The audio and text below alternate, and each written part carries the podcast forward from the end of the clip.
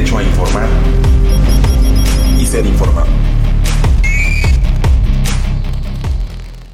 ¿Cómo le va? ¿Cómo le va? Muy buenos días. Bienvenida y bienvenido a una emisión más de su noticiario matutino. Está usted en Momentum, en esta alianza que tenemos pie de página y Rompeviento TV.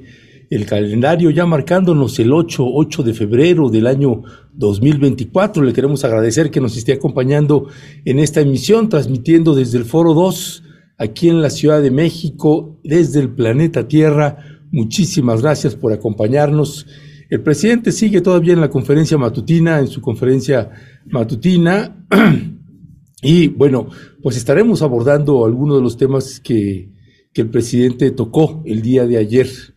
Nuevamente una embestida contra el Centro de Derechos Humanos Miguel Agustín Pro, presentando información, pues que bueno, ya estaremos haciendo, haciéndole, corrigiéndole la plana eh, sobre una forma de colocar la información y que además nos sorprende ahí la manera en que interviene el eh, vocero del presidente Jesús Ramírez Cuevas eh, al colocar un documento que es totalmente descontextualizado y que sorprende muchísimo. De, verdad es, es algo que nos sigue llamando muchísimo la atención. Hoy, después de la queridísima mesa con las periodistas eh, Daniela Pastrana, Jessica Cermeño, Marta Olivia López, tendremos también una entrevista con el director del Centro de Derechos Humanos, Miguel Agustín Pro Juárez, que uno de verdad sigue sin entender, como decía el sabio de Juárez, pero qué necesidad de estar desacreditando eh, a una organización de derechos humanos que lleva décadas haciendo un trabajo invaluable para nuestro país, particularmente para víctimas eh, de distintos delitos que han sido cometidos contra ellas y contra ellos, pues que bueno, que, no se entiende que pues se esté defendiendo de esa manera al ejército mexicano, no se mencione, por ejemplo, al general Salvador Cienfuegos, el principal actor militar que obstaculizó eh, y eliminó información y documentación valiosísima eh, sobre la desaparición de los normalistas. Así que bueno, pues estaremos hablando con el, con el director del Centro de Humanos, Miguel Agustín Pro, a las 11 de la mañana. Eh, antes tendremos ahorita una entrevista con Heriberto Paredes, que Heriberto Paredes es un periodista independiente que ha trabajado desde hace ya muchos años, eh, desde hace muchos años en, el, en Tierra Caliente, en el estado de Michoacán. tendremos hay una crisis tremenda nuevamente en Ostula.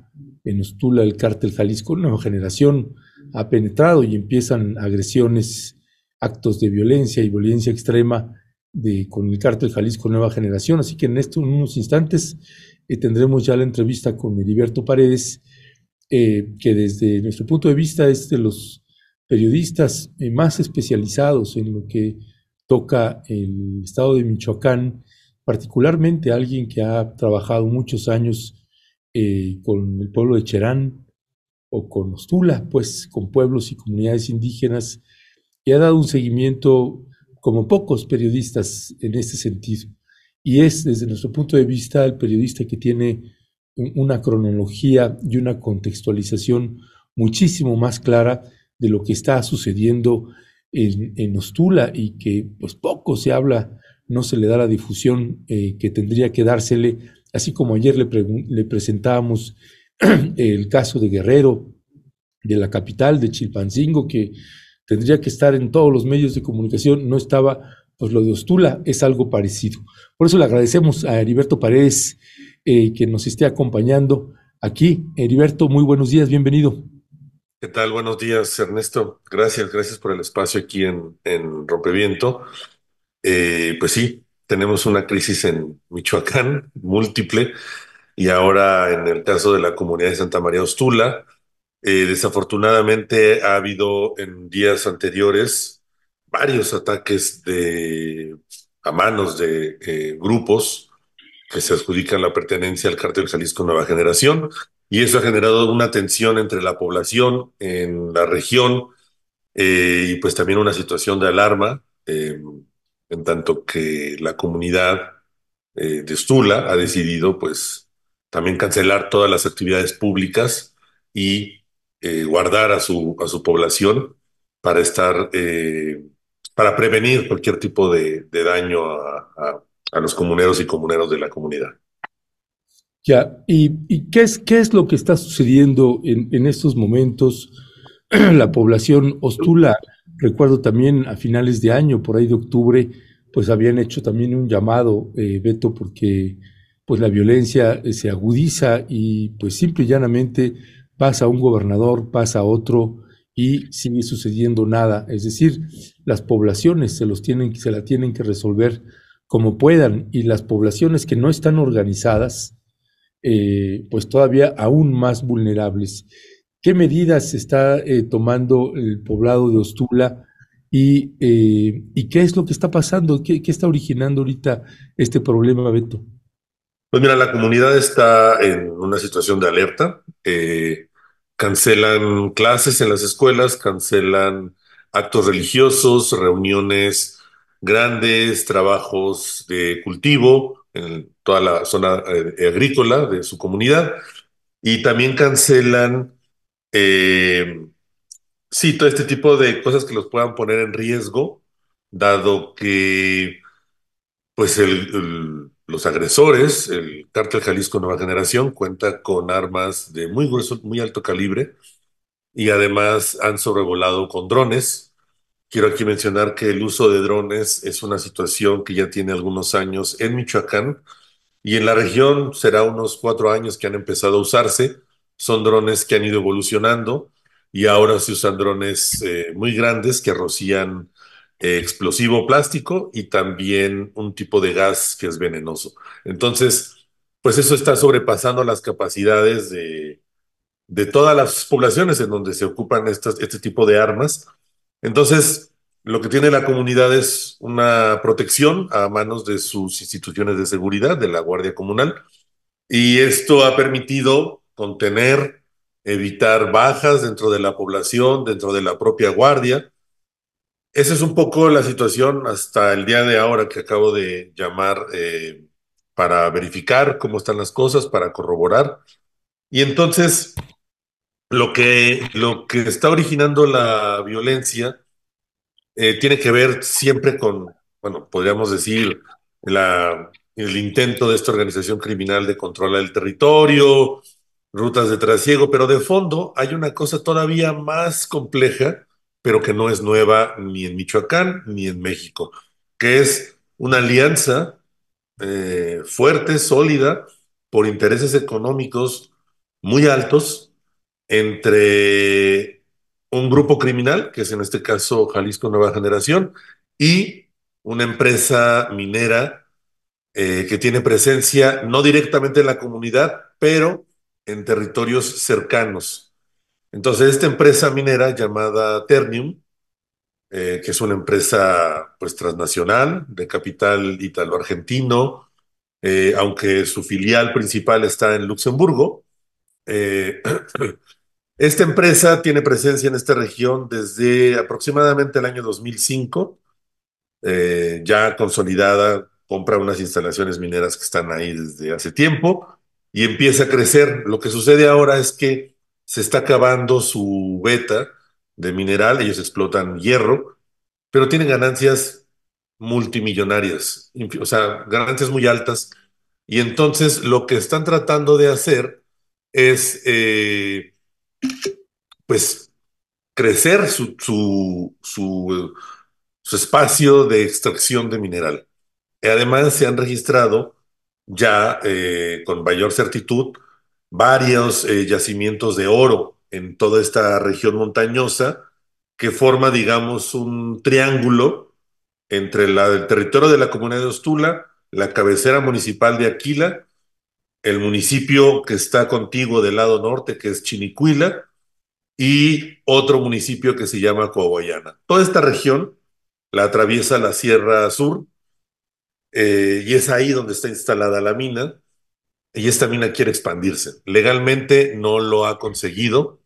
Eh, ha tenido varios amparos en su contra, ha sido impedida por autoridades agrarias y en el caso de la comunidad de Ostula, simplemente la gente le dijo no a la minería eh, porque quieren extraer el mineral que está en su tierra, en su territorio comunal. Entonces, este impedimento legal y, digamos, popular que ha tenido la mina, pues ella lo quiere resolver con este, asesinando y desapareciendo a los opositores.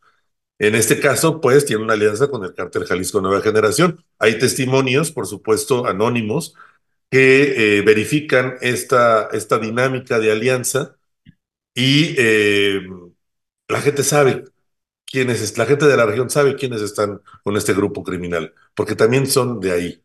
Son personas que anteriormente habían estado aparentemente eh, haciendo trabajos y luchando en pro de sus comunidades y terminaron del lado de Cártel Jalisco Nueva Generación para apoyar esos intereses económicos. Entonces, la situación es grave porque ellos conocen el territorio también. Al menos la gente que está coordinando estas células criminales conocen dónde se están moviendo y pues se ha generado esta, esta tensión, pero todo es por expandir eh, las, ¿cómo se llama? Los terrenos de la mina. Ese es uno de los grandes intereses. Claro, ya con el territorio controlado, si Cártel Jalisco hubiera logrado eh, expandirse y tomar el control del territorio de Ostula, pues de ahí se pueden instalar complejos turísticos, ampliar la carretera, eh, destinar todas estas tierras pues a un crecimiento económico, pero no para las comunidades, sino para otros grupos de poder. Y el gobierno de Michoacán, específicamente el gobernador Alfredo Ramírez Bedoya, ha amenazado directamente a Ostula, llamándola criminales, eh, amenazando a su guardia criminal, eh, amenazándola con aplicarle ciertos protocolos para desarmarlos y para eh, encarcelarlos. Entonces, esa es un poco la situación a grandes rasgos eh, de, lo que está, de lo que origina esta situación de tensión. Ya. ¿Qué pasa, Heriberto Paredes? Eh, ¿Qué pasa con la presencia del ejército, de la Guardia Nacional? Eh, ¿Qué tipo de intervención se tiene cuando hay agresiones del cártel Jalisco Nueva Generación? Y eh, la, otra pregunta, para ir cerrando, ya nada más sería eh, si hay algún tipo de diálogo entre Ostula y el gobierno del Estado o está roto el diálogo ahí también. Está roto el diálogo, empecemos por lo, por lo sencillo, está roto el diálogo con el gobierno del Estado de Michoacán. No por parte de Ostula, sino porque, y esto lo, lo he presenciado, ha sido agresivo, ha sido, ha sido muy violento el actuar del gobierno michoacano, eh, queriendo imponer sus mecanismos, incluso sus modelos de gobierno indígena, entre comillas. Eh, entonces la comunidad ha decidido no eh, tener diálogo con, con, el gobierno estatal, frenar ese tipo de eh, situación. Y en la parte del ejército y la Guardia Nacional, pues es variable, ha ido cambiando con el tiempo pero digamos, actualmente eh, el ejército mexicano, eh, particularmente eh, el, el, sí, el batallón que está en Cualcomán, Ajá. que es el 75 Batallón de Infantería, ha colaborado con la comunidad para tratar de desarticular estos grupos. Es una colaboración, digamos, pues táctica que está tratando de pues esto, de generar tranquilidad en la región. Se tiene ahora este reporte. No hay muchos datos de cómo se ha dado esta relación, pero ha habido colaboración eh, para eh, frenar este grupo criminal. En el caso de la Guardia Nacional, también se han tenido reportes, pero de la protección de la Guardia Nacional hacia el cártel Jalisco Nueva Generación en la región. Una total protección, y eso es muy evidente para quien vive en estas comunidades, una protección, una permisividad, lo mismo en particular de eh, las bases de la Marina que están destacadas en esta región de la costa michoacana, una total protección, una total complicidad con los grupos del cártel Jalisco Nueva Generación. Y esto incluye también una zona eh, colindante de Colima, en donde, bueno, pues recientemente ha habido grandes hallazgos de fosas clandestinas, donde han desaparecido abogados eh, importantes como Ricardo Lagunes y el comunero Antonio Díaz.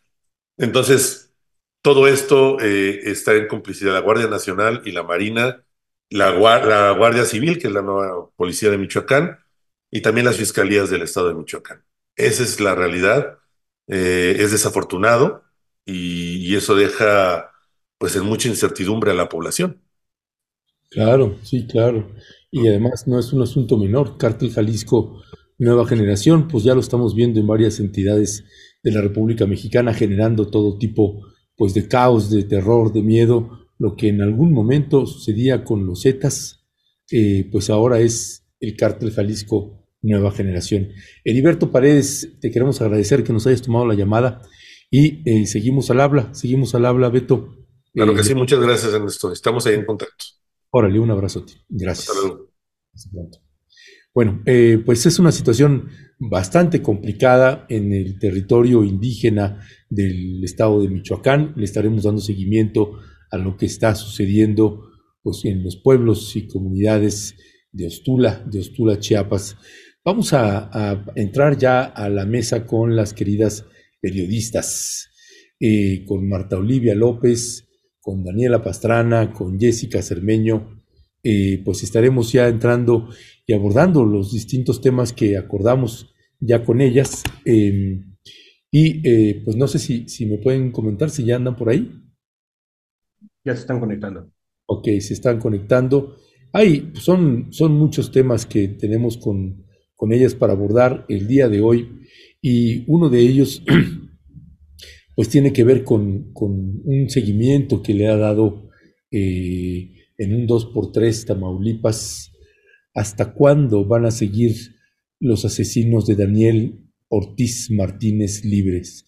Un caso que se le ha dado mucho seguimiento, particularmente el portal de noticias eh, dirigido por Marta Olivia López, esta brillante colega periodista que pues hacen estos trabajos ahí en, en Tamaulipas, una zona no necesariamente light en términos de violencia y criminalización, pues bueno, estaremos, estaremos abordando e, ese como uno de los temas. Marta Olivia ya se está conectando, Daniela apareció y después desapareció, así que ojalá se pueda conectar. Ahí viene también nuestra queridísima Jessica Cermeño, eh, ya está ahí conectada. Y bueno, pues mis queridas colegas Jessica Cermeño, Marta Olivia López, Daniela Pastrana, muy buenos días. ¿Qué tal, Ernesto? Muy buenos días. Un gusto saludar las compañeras en esta mesa. Como dijimos que... Marta Olivia, estamos teniendo problemas con tu conexión. La, la, mesa subversiva algo así. Ya, es que te, dejamos de escuchar, Marta Olivia, se, se pasmó un poco tu, tu video y tu audio. Una disculpa, estamos, andamos en cobertura en campo y estamos teniendo un poquito de problemas. Voy a tratar de cerrar mi, este, cuando me indiquen, cierro la cámara para que, para ahorita, que ahorita, ahorita, te escuchamos bien, ahorita ya te escuchamos bien. ¿no? Gracias. Muy bien, gracias, gracias Marta Olivia. Jessica Cermeño, Daniela Pastrana, buenos días. Hola, ¿qué tal? Buenos días, qué gusto encontrarlos de nuevo. Pues buenos días, ¿qué tal? Buenos días, buenos días Daniela, buenos días Jessica. Pues mi querida eh, eh, Marta Olivia López, pues tenemos este, esta nota, este seguimiento que ustedes le han dado ahí en un 2x3 Tamaulipas. ¿Hasta cuándo van a seguir los asesinos de Daniel Ortiz Martínez libres. ¿De qué va este caso, eh, Marta Olivia? Sí, eh, este caso, eh, el 7 de febrero del 2020, fue asesinado por policías estatales y por golpes al mando o en la administración pasada del Partido Acción Nacional con Francisco García Cabeza de Vaca.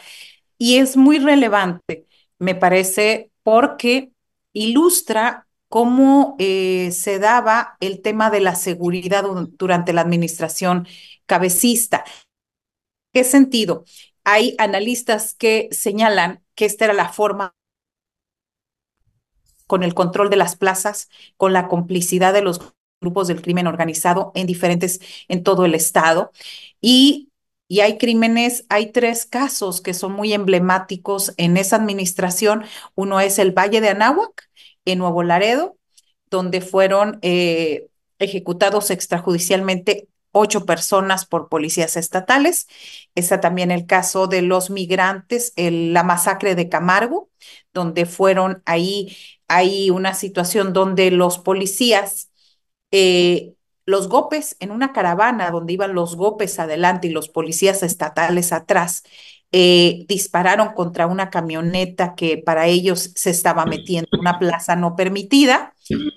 Empiezan a disparar y bueno, al final, como estaban al parecer bajo el influjo de las drogas, lo que hicieron fue decidieron incinerarlos a todos, eh, sin pensar y sin darse cuenta que era madrugada y que a 500 metros había una población rural. Así que por eso nos enteramos, porque empezaron, eh, la gente empezó a reportar y demás, y también que otra, otra camioneta había escapado. Entonces, esta es la masacre de Camargo, y el caso también de Juan Daniel Ortiz Martínez, un joven ingeniero de 23 años, trabajador, que salió por unas cervezas que había quedado de tomárselas con su papá. Estaban viendo un partido, un partido y empezar, salió y los policías estatales dicen que lo confundieron con una camioneta, cuando su camioneta pick era una camioneta de lo más común, no era ningún, o sea, iba solo. Y, y en esta confusión, en esta confusión, eh, dispararon 242 veces en contra de él y en contra de la camioneta. Eh, de acuerdo a la versión de la Comisión Nacional de Derechos Humanos asentada en Reynosa en ese tiempo, con Guillermo Gutiérrez Riestra, señala que encontraron más de 300 casquillos. Es decir, los 242 son los documentados en el caso de él. ¿Por qué es relevante? Porque es Río Bravo. Río Bravo vive una ola intensa de violencia desde hace semanas tras la detención de la Quena, tras la detención del líder de los escorpiones, donde diariamente hay balaceras, donde diariamente hay hechos de violencia y, el, y la situación que la familia de Juan Daniel Ortiz Martínez salga con don Diego Ortiz y la señora Lupita Martínez salgan a decir, hacer una caravana, ya ni siquiera caminando, una caravana en automóviles y hagan un plantón ahí a un lado de la Plaza Benito Juárez, es, es de destacarse.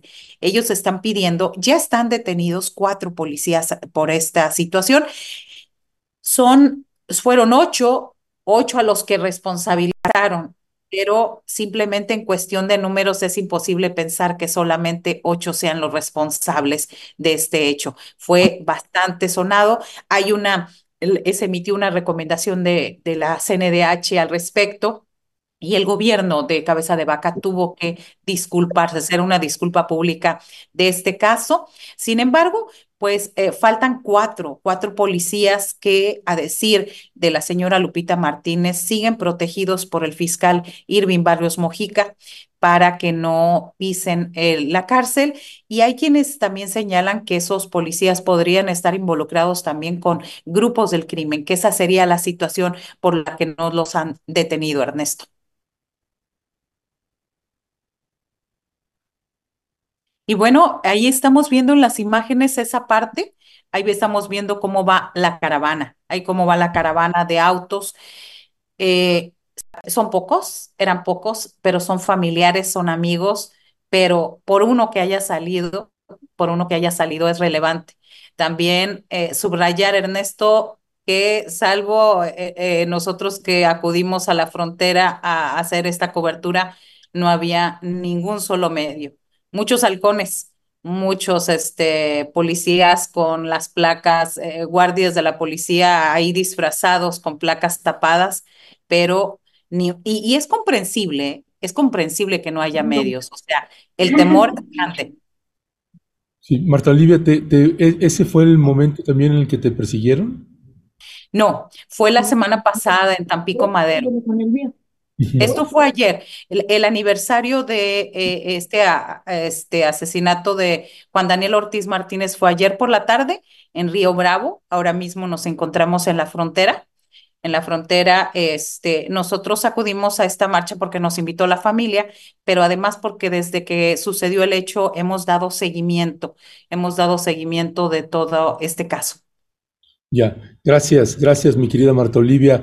Daniela Pastrana, pues estas historias de Tamaulipas que conocemos y que escuchamos y que luego pues sabemos lo que implica eh, para nuestras compañeras, colegas, periodistas que viven en el interior de la República y, este trabajo que le toca luego hacer eh, a Marta Olivia López y compañeras y compañeros de un 2x3, pues tremendo la cuestión no solamente de la criminalidad que no, que no disminuye, sino además el, nivel de impunidad con el que se sigue operando y actuando. ¿Qué decía al respecto, Daniela? Sí, Ernesto, mira, hay varios elementos ahí que me parecen relevantes en esta historia. Uno es que es justo el ciclo, todo el ciclo que eh, nos genera esta impunidad de la que tanto hablamos y que todavía, y que tiene muchos actores. Uno es esto, ¿no? La posibilidad de policías involucrados, eso ya lo hemos oído no sé ya cuántos años, policías municipales o policías estatales, en los policías eh, que son la, primera línea de eh, eh, ejecución de brazo operativo de grupos criminales, ¿no? Y que eso lo hemos visto tristemente en muchos estados del país.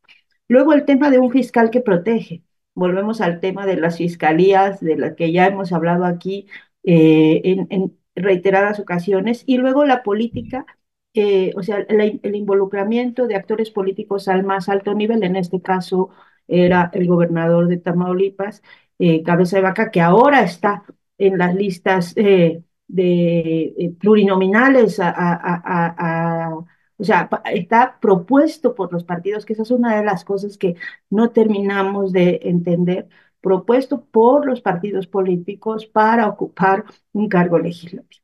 Entonces, es como el círculo perfecto de todos los actores que están involucrados en estos actos de corrupción, criminalidad, eh, y eh, relación directa pues con, la, con, con, los altos niveles de impunidad que tenemos, porque pues al final de cuentas están, fíjate cuántos actores hay involucrados en la protección de los grupos criminales, sino de la sociedad, que son los funcionarios, estos funcionarios deberían estar todos volcados en la protección de la sociedad, ¿no? De, de los policías, los fiscales y el gobernador.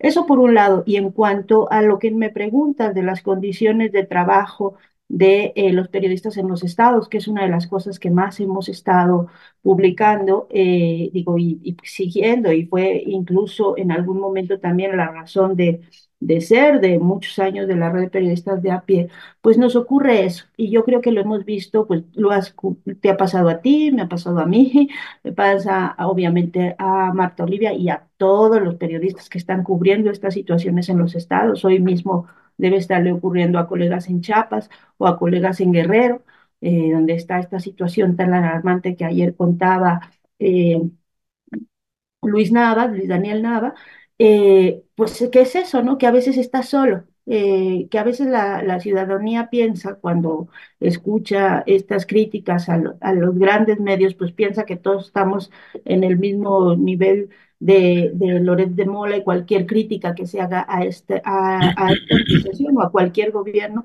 es tomada con esa literalidad. Y lo cierto es que la mayor parte de los colegas que se animan a vivir estas historias en los estados, pues eh, lo hacen en unas condiciones de indefensión totales. O sea, no hay... Eh, ¿a, quién, quién, ¿A quién le vas a pedir ayuda para hacer esas coberturas? ¿A los policías? ¿A la fiscalía? al gobierno estatal, ¿a quién? ¿No? Si son ellos los principales actores de, eh, y los principales promotores de que estas cosas ocurran. Entonces es una situación muy difícil en la que están trabajando los, los colegas ahí, este, y, y, lo están haciendo con mucho valor, ¿no? Y lo están haciendo y ya tienen muchos años haciéndolo con eh, las condiciones mínimas para que, eh, para poder hacer que esta información salga, que esta información la conozcamos, eh, a veces con miedo, y creo que ahí es donde hay que pedir a la ciudadanía, a quienes, a quienes, a las audiencias, pues, que, pues, que apoyen, o sea, que acompañen el trabajo de los reporteros, que hagan esto que llamamos que eh, como esta selección responsable de medios donde informarse, de espacios donde informarse y que vaya siendo la ciudadanía la que acompañe el trabajo de los periodistas que pueden darnos esta información, porque es al final el único, los, son muy poquitos los espacios que tenemos para poder saber lo que está pasando en estos otros lugares. Gracias, gracias Daniela. Jessica Cermeño, a ti te toca también ir bastante a campo y eh, sabemos de qué va, de qué va y uno escucha a, Marta Olivia López y lo último que queremos es que se normalice, ¿no? Uno, que una colega periodista esté siendo perseguida y correteada por halcones o por integrantes de algún cártel y además eh, lo que está haciendo la colega periodista pues es informando de un caso de un homicidio desde el 2020 y que sigue pues encubierto ahí con toda una grumosidad eh, de impunidad que se tiene en este y muchos casos más. ¿Qué decía al respecto, Jessica?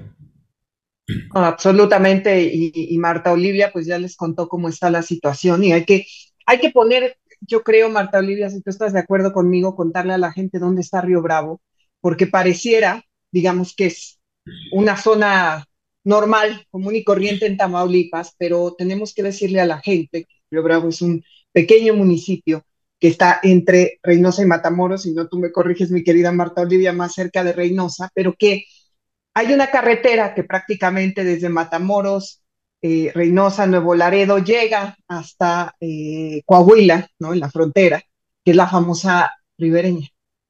Esa, esa carretera, la ribereña, para quienes no la conocen, eh, es sin duda una de las zonas que yo siempre menciono como esos lugares donde solamente hay control del crimen organizado. Y por tanto, por la, por la, explicación que nos dio Marta Olivia, los que están, pues muchas veces son policías coludidos con el, con el crimen organizado, con los distintos grupos, ¿no? Entonces es, eh, sí, digo, yo simplemente comentar, ¿no? Que, que, yo estuve a punto algún día de viajar de Nuevo Laredo a, Coahuila, a eh, Piedras Negras, eh, por esa carretera una tarde y me lo prohibieron absolutamente. Todo el mundo me dijo, tú no puedes andar por ahí esas horas, ni siquiera ya en la tardecita, 5 o 6 de la tarde, porque eh, muy posiblemente les van a quitar la camioneta, no importa que sean periodistas de ningún lado, ustedes no pueden andar ahí. Esas son, esas son un ejemplo que de miles, ¿no? Que te pueden contar eh, mm, los periodistas que están ahí, ahí está el acoso, ahí está la colusión, lo, coludidos que están las autoridades estatales con... Y, y, es impresionante y es encomiable que eh, un medio como el de Marta Olivia le siga dando eh, la voz a estas familias, a familias que prácticamente se quedaron esos, ellas sí, como en el, no solo en el fuego cruzado, ¿no? Sino más bien en, como decía Marta Libre, la manera en la que ha afrontado el gobierno de Tamaulipas al crimen organizado desde hace bastante tiempo, ¿no? Eh, sobre todo eh, durante el gobierno de, Cabeza de Vaca, ¿no? Eh, yo lo que me parece, a mí me asombró, y debo decirlo, aunque también entendí que era porque era un, un caso muy, muy grande, el caso de Camargo, cuando me enteré que hasta, ya no sé si eran 11 o 12, Marta Olivia, los policías que fueron, que fueron sentenciados, ¿no? Eh, a más de 50 años. Yo me asombré de que hubiera sentencia, porque en realidad lo que es la, la común denominador de eso es que no ocurra nada. Entiendo que fue un evento muy mediático donde estaban involucrados otros, otros gobiernos eh, estatales, pero sí creo, y, decía Marta Olivia nada más que pues desde que detuvieron a la Quena ha habido mucha violencia, yo creo que desde antes, ¿no? En realidad, esa zona siempre ha estado marcada, y lo sabemos los periodistas, por el gran tráfico tráfico de migrantes, que por cierto se ha incrementado muchísimo. Ahí al menos en esas zonas donde nosotros hemos detectado que se han realizado la mayoría de los secuestros de migrantes, no solamente de Tamaulipas, sino de toda la frontera con Estados Unidos, ¿no? No hay otro lugar en México, le sigue, por supuesto, el desierto de Sonoita, ahí entre Sonora y Arizona, pero no hay otra zona más peligrosa para los migrantes que toda esa zona eh, de Río Bravo y alrededores, lo que está entre Reynosa y Matamoros. Y que es algo por lo que estos casos eh, tienen que volverse a recordar, se tiene que recordar quiénes son los culpables de los asesinatos. Hay muchos, eh, por lo menos lo que me han dicho a mí cada vez que pregunto por algo sobre Río Bravo, quiero investigar algo sobre, Río Bravo, siempre es ahora que el gran eh, negocio de los criminales se ha vuelto de, prácticamente el último año, son los grandes pagos que les están dando los familiares de los migrantes que secuestran, ¿no? Entonces eso, eso es una, algo que, que, también se tiene que combatir ahí porque no hay ni siquiera testimonios que vamos a encontrar públicamente. Yo he visto muchos, pero ni siquiera los he dado a conocer porque no me lo permiten. Hay testimonios en video de cómo quedan los migrantes, de cómo están la situación ahí, pero que no están dispuestos a denunciar a nadie. Ni, ni ante las autoridades, ni ante medios, ni aunque sea cubiertos de la cara, no hay manera, porque ellos saben que es muy fácil que los vuelvan a detener los sicarios ahí. Entonces, mi, total solidaridad con Marta Olivia, qué bueno, qué encomiable que está retomando este caso, ¿no? De una familia mexicana que ha tenido que pasar por todo este calvario. Sí, este, quisiera comentar algo, Ernesto. En efecto, eh, te ha mandado ahí el mapa, el mapa de Tamaulipas para ubicar. Eh, eh, este, creo que la frontera entre México y Estados Unidos comparte 43 o 44 municipios. De esos 43, 44, 10, 10 están en Tamaulipas, que son esta frontera donde empieza Nuevo Laredo, Guerrero, Mier, Miguel Alemán, Camargo, Gustavo Díaz Ordaz, Reynosa, Río Bravo, Vallehermoso y Matamoros. Estos son estos 10 municipios. Y justamente, si, si pudiéramos ver el mapa, justamente en la esquina está Matamoros, el siguiente municipio es Río Bravo y después Reynosa. Eh, este, porque yo hablaba de, de la situación de violencia en Río Bravo? Porque era una ciudad relativamente tranquila relativamente tranquila, no es, no forma parte de la frontera chica de la ribereña eh, eh, totalmente que empieza de Reynosa hasta Nuevo Laredo. Digamos que eso ha estado bastante complicado, ya lo ha eh, comprobado también Dani en sus visitas por allá. O sea, ha estado bastante complicado. hace tiempo publicamos un video, transmitimos aquí un video de cómo iban caminando ahí, cómo íbamos caminando ahí por Los Guerra en, en Miguel Alemán. Y hasta cierto punto todo se centraba eh, en los grupos del cártel en la frontera chica, en Matamoros y en Reynosa. Es decir, Río Bravo era de paso nada más. Sin embargo, con el 30 de diciembre pasado, que fue el secuestro de los 32 migrantes y luego el regreso, que quién sabe, no nos han dicho cómo se dio ese regreso, si pagaron, si hubo negociación o todo lo demás, y, y con la detención de la quena acusado, en Almoloya, liberado, luego reaprendido ahí mismo. Es decir, todo esto ha hecho que diariamente en Río Bravo haya balaceras. La familia ayer mismo decía, tenemos miedo, pero tenemos más miedo que se quede en la impunidad y que el nombre de nuestro hijo se quede en el olvido. Es decir, es no era constante, lo que sabíamos siempre era Miguel Alemán y Díaz Ordaz. Miguel Alemán no puede salir uno después de las cinco de la tarde, por ejemplo, y lleva eh, tres, cuatro, cinco años esta situación, diferente a esta ciudad eh, pequeña. Ahí está en el mapa, al final en, pegado a Estados Unidos y al Golfo de México, que es lo azul, es Matamoros, y ahí enseguida, enseguida está Río Bravo y luego Reynosa. Así que esa es la circunstancia y por eso el valor de la gente, el valor de salir, de estar. yo les podría decir, había más halcones que gente protestando, que familiares y amigos protestando, Ernesto.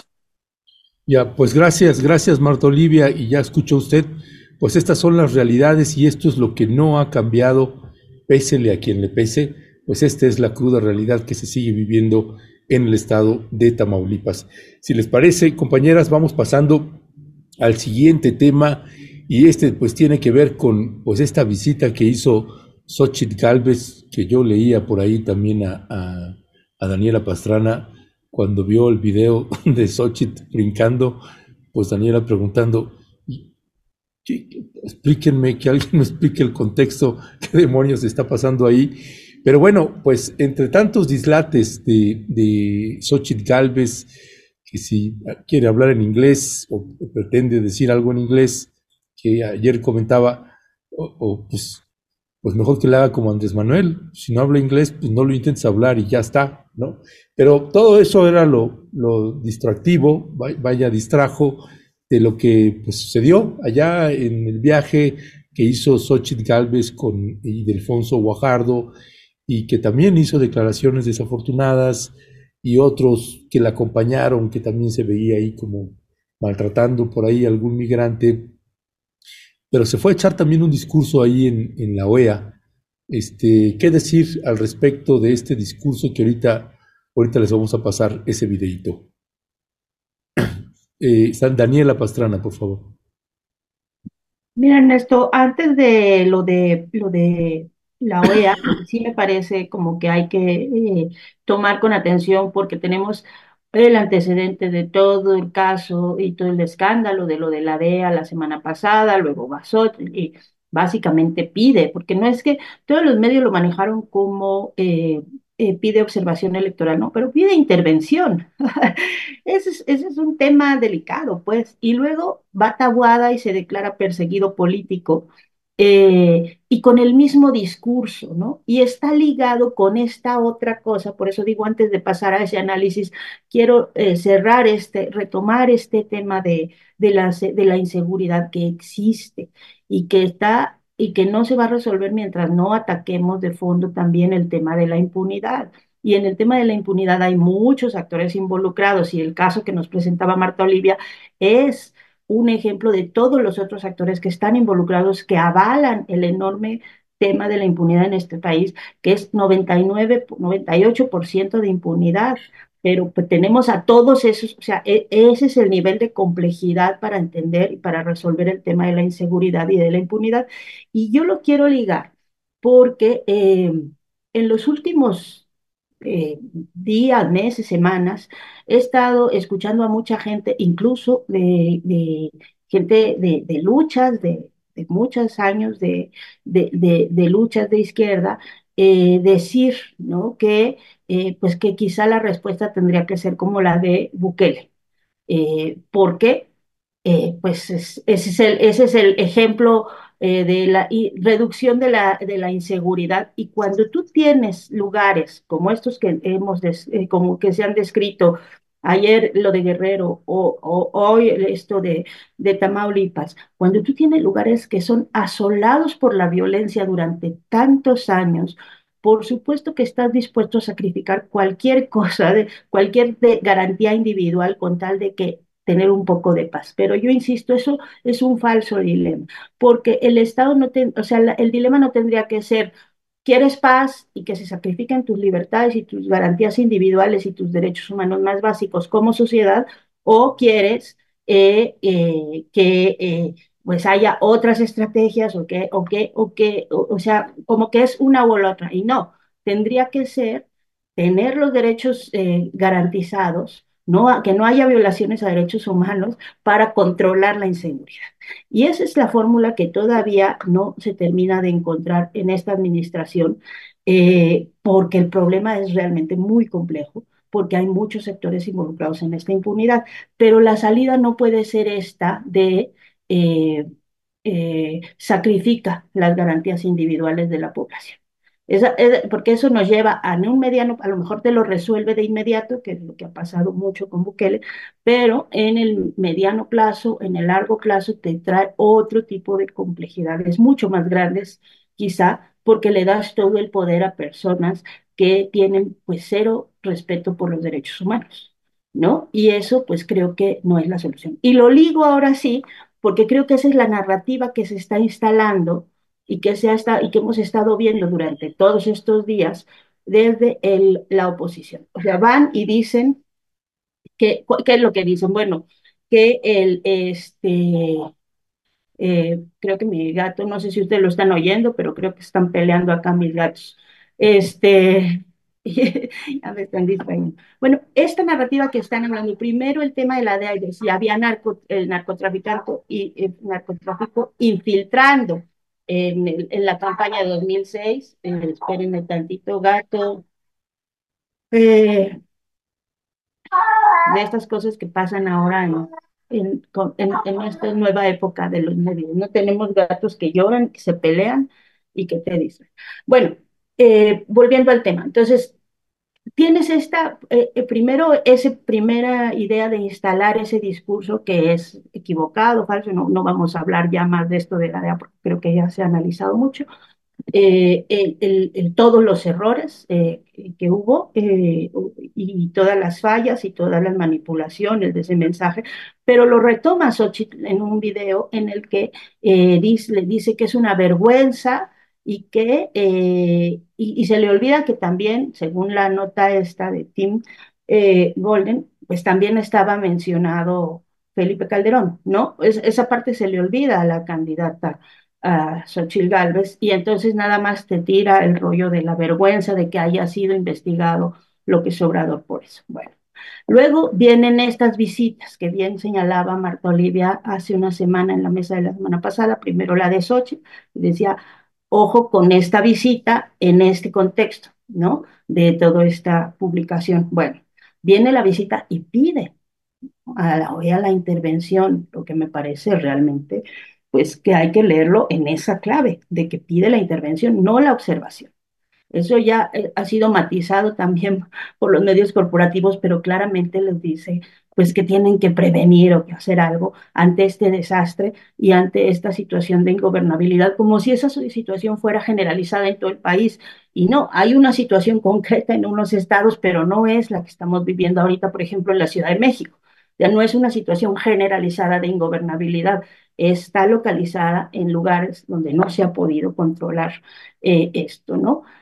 Y luego va Tabuada y dice que es perseguido político, pues porque lo están investigando por una serie de cosas relacionadas con el cártel inmobiliario, del que también ya hemos hablado aquí ampliamente, que es eh, un grupo de ampones, la verdad, políticos ampones que se han instalado, eso sí, en la Ciudad de México, ah, para hacer negocio con el tema de la vivienda y generar pues una situación que de pronto es insostenible. O sea, ¿quién puede comprar o quién puede tener una casa aquí? No, porque pues tienen años controlando ese negocio. Entonces va y se asume como perseguido político y todos advierten ante la OEA que eh, pues la situación de violencia, de ingobernabilidad eh, eh, en el país y de narcotráfico infiltrado en el gobierno está instalado en lo que quieren ver, que es Morena, y no instalado en lo que no quieren ver, que es buena parte de los partidos de oposición, pues por supuesto el, el PRI y el PAN ahora de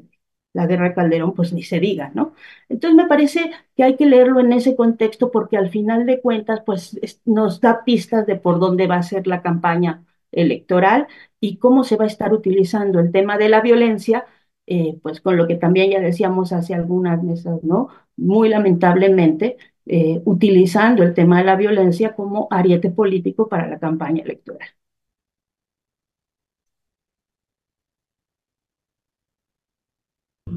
Ya, gracias, perdón. Gracias, gracias, mi querida Daniela. Jessica, Jessica Cermeño, ¿qué decir al respecto también de pues estos discursos de Xochitl Galvez, incluyendo pues los dislates o los, las danzas ahí eh, penosas de, de Xochitl Galvez. Pues, ¿qué decía al respecto? Pues creo que ya, yo no me acuerdo si fue a la OEA, pero Ricardo Anaya ya había utilizado este argumento, ¿no? De perseguido político en instancias internacionales. No me acuerdo, insisto, si fue específicamente en la OEA, eh, pero digamos que es algo que les gusta utilizar, sobre todo a los panistas, ¿no? Y ya Dani dijo lo, lo que implica, pero yo quisiera hacer una, una reflexión sobre de cómo lo vería, cómo lo ve la OEA, porque si llega alguien y dice es que el clima de violencia y clima de, eh, con todos los cuestionamientos morales que nosotros les podamos hacer, lo cierto es que desde fuera lo que ven es que al menos ocho aspirantes ya han sido asesinados este año. En lo que va de este año, por lo menos en enero, personas que eh, aspiraban a tener un cargo político en la próxima elección han sido asesinadas. Entonces eso pone, eh, digamos, un contexto que ellos pueden explotar, como bien dice Daniela, pero es un contexto cierto. Ahora, yo estaba revisando, ¿no? Un poco porque me interesó cuando eh, Guadalupe Tadei, la titular de línea, aseguró que ya estaban viendo un protocolo para eh, defensa, protección de los aspirantes a las candidaturas. Eh, que, pues que, que, iba a coincidir, ¿no? Eh, lo que hasta ahora yo he visto, la verdad es que yo no he tenido el documento para poderlo revisar, el que entregaron a los partidos políticos, he visto más bien las reacciones, que lo que se va a hacer, pues obviamente son rondines con eh, Guardia Nacional, Secretaría de la Defensa, Secretaría de Marina, que es más o menos pues lo que hemos visto nosotros en la estrategia de seguridad en general, ¿no? Ayudada por las Fuerzas Armadas, eh, para revisar y obviamente vigilar eh, que tanto las urnas como que el día de la elección se mantenga todo en calma. Pero yo sí veo preocupante eh, el ambiente el, electoral relacionado con la violencia que hay en este país. Eh, les doy un ejemplo más que, a mí me ha tocado investigar más allá de, de lo que puedan haber tenido los, los medios. Hay unas zonas de lugares tan símbolos como Oaxaca, por ejemplo, donde hay mujeres que han decidido no lanzarse a, ser candidatas porque tienen miedo por la inseguridad. Y yo cuando, me, cuando supe eso, lo que pensé es, dije, bueno, Oaxaca no está precisamente, digo, salvo la zona de, Tehuantepec, ¿no? La zona eh, de ese golfo no está precisamente marcada por la violencia, pues hay, hay candidatas que han dicho, yo no quiero participar en esto porque temo por mi seguridad, sea, sea, y eso no tiene que ver ni siquiera con cargos eh, más importantes que otros, ¿no? Uno pensaría que quizá los cargos más relevantes, eh, que sería de alcalde para arriba, ¿no? Son los que podrían tener, eh, digamos, algún conflicto de seguridad, pues ya hay zonas donde lo están viendo así, sobre todo, insisto, las mujeres, y a mí me asombró, les, les comento el, el caso de Oaxaca, porque en realidad yo hubiera pensado que Oaxaca es todavía una zona, digo, no está como Chiapas, no está como en ese momento Tamaulipas, lo que estábamos platicando, ¿no? Eh, pero bueno, e, eso es, eso es el contexto, digamos, en el que se encuentra y mientras existe ese contexto, eh, me desvío un poco al contexto de inseguridad, mientras existe ese contexto, mientras existan ataques eh, o asesinatos directos, sobre todo a candidatos de elección locales, pues por supuesto que la oposición lo va a presentar como un panorama terrible, que a mí sí me parece terrible, más allá de lo que digan Xochitl o lo que diga eh, el candidato de, de eh, Tabuada, eh, el candidato a, la jefatura de gobierno. pero ella, yo creo que su viaje, como lo vimos todo, prácticamente toda la semana, su viaje a Estados Unidos de Sochi fue para establecer pues eso, y además que iba a ser una elección de Estado, ¿no? dio cuanta entrevista le pidieron, estuvo ahí haciendo estas dinámicas que yo no, la, la, verdad es que no las vi con toda la atención ¿Para qué O sea, digamos que no, no fue mucho de interés, pero creo que eso va a ser explotable, absolutamente sí, pero lo importante, más allá de lo que digan los candidatos de la oposición, es que no siga ocurriendo, ¿no? De que no tengamos candidatos, ¿no? Personas que a lo mejor se quisieran postular a algún cargo público pensando que no lo van a hacer porque pueden ser asesinados, lo cual es totalmente cierto. Y uno ve las estadísticas, lo que ha pasado en Guerrero es verdaderamente terrible, y yo me pongo a pensar, ¿qué, hubiera, qué hubiera pasado hace unos años? Y no importa quién gobierne, ¿eh? esto no lo hago con fines eh, para, para establecer diferencias políticas, porque yo ya tiene rato que no lo pienso así. ¿Qué hubiera pasado hace unos años si la capital de un estado en este caso Chilpancingo, hubiera estado tantos días sin transporte público, se hubieran asesinado a tantos choferes del crimen organizado, se hubiera paralizado toda una capital estatal por culpa del crimen organizado. Creo que hubiera sido más escándalo. Y ahora es como no, eso no es tan importante, lo demás va bien. O sea, creo que mientras no se establezca que hay una crisis terrible de seguridad y que se se reconozca, sobre todo es eso, que se reconozca desde Presidencia de la República, que reconozca el presidente López Obrador, que algo eh, está, se está saliendo totalmente de control en algunas zonas, ¿no? Específicamente, yo, yo creo que Guerrero ya ha dado bastante, creo que, pues por supuesto que la oposición, mira, y, estuvo brincando, ese video es real, de Xochitl Gálvez brincando, yo no lo había visto, disculpen, digo, en fin, es terrible, pero, pero creo que mientras eso no ocurra, por supuesto que la oposición lo va a estar mencionando y no solamente la oposición, cualquiera. Ahí están los ataques a los periodistas también en Guerrero, en fin. Creo que, que es una realidad, ¿no? Que tendría que ser abordada, insisto, y habrá que estar pendientes de cuál es el protocolo para cuidar a los candidatos. Pero lo que se eh, veo o lo que estoy viendo de la, la belicosidad de la elección me parece muy preocupante, ¿no? Ya. Gracias, gracias, mi querida eh, eh, Jessica Cermeño. Pues sí, sí viste bien en la Xochitl bailando ahí, brincando, no sé qué. Marta Olivia López, ¿qué decir al respecto de todos estos espectáculos y esta, este discurso que también tenemos ahí de, de Santiago Tabuada, ahí en la OEA, como bien señalaba Daniela? pues que habla hasta, hasta de los rusos en el metro de la Ciudad de México. Es de veras kafkiano eh, los discursos de este tipo de personajes que se dice perseguido político y bueno, pues son las, realidades que tenemos. Es el candidato para la jefatura de gobierno de la Ciudad de México, de la alianza de la oposición. No hay que olvidar eso también porque hay que darle la justa dimensión de que pues es una candidatura para una ciudad como la Ciudad de México, que en términos políticos pues no es un asunto menor. ¿Qué decía al respecto? Sí, eh, a mí me parece que haciendo un poco una evaluación de esta situación, de esta gira de Xochitl Galvez por los Estados Unidos, eh, yo tengo varios puntos. Primero, eh, hay una frase que se dice, miente, miente que algo queda. Yo digo, haz un show, haz dislates, que algo va a quedar. Es decir, alguien se va a fijar que existo. Me parece que, que es una parte, pero yo quiero, yo noté cuatro puntos aquí. Una, eh, este, parecía una, en primer lugar, parecía una competencia de popularidad con Andrés Manuel López Obrador y obviamente eh, la candidata de oposición quedó bastante mal. ¿Por qué? Pues porque hemos visto las imágenes de cómo este, al presidente van eh, los, la comunidad migrante van y le llevan mariachi, se quieren tomar una fotografía con él. O sea, si era una competencia de popularidad, 1-0, eh, digámoslo en este sentido, ¿no?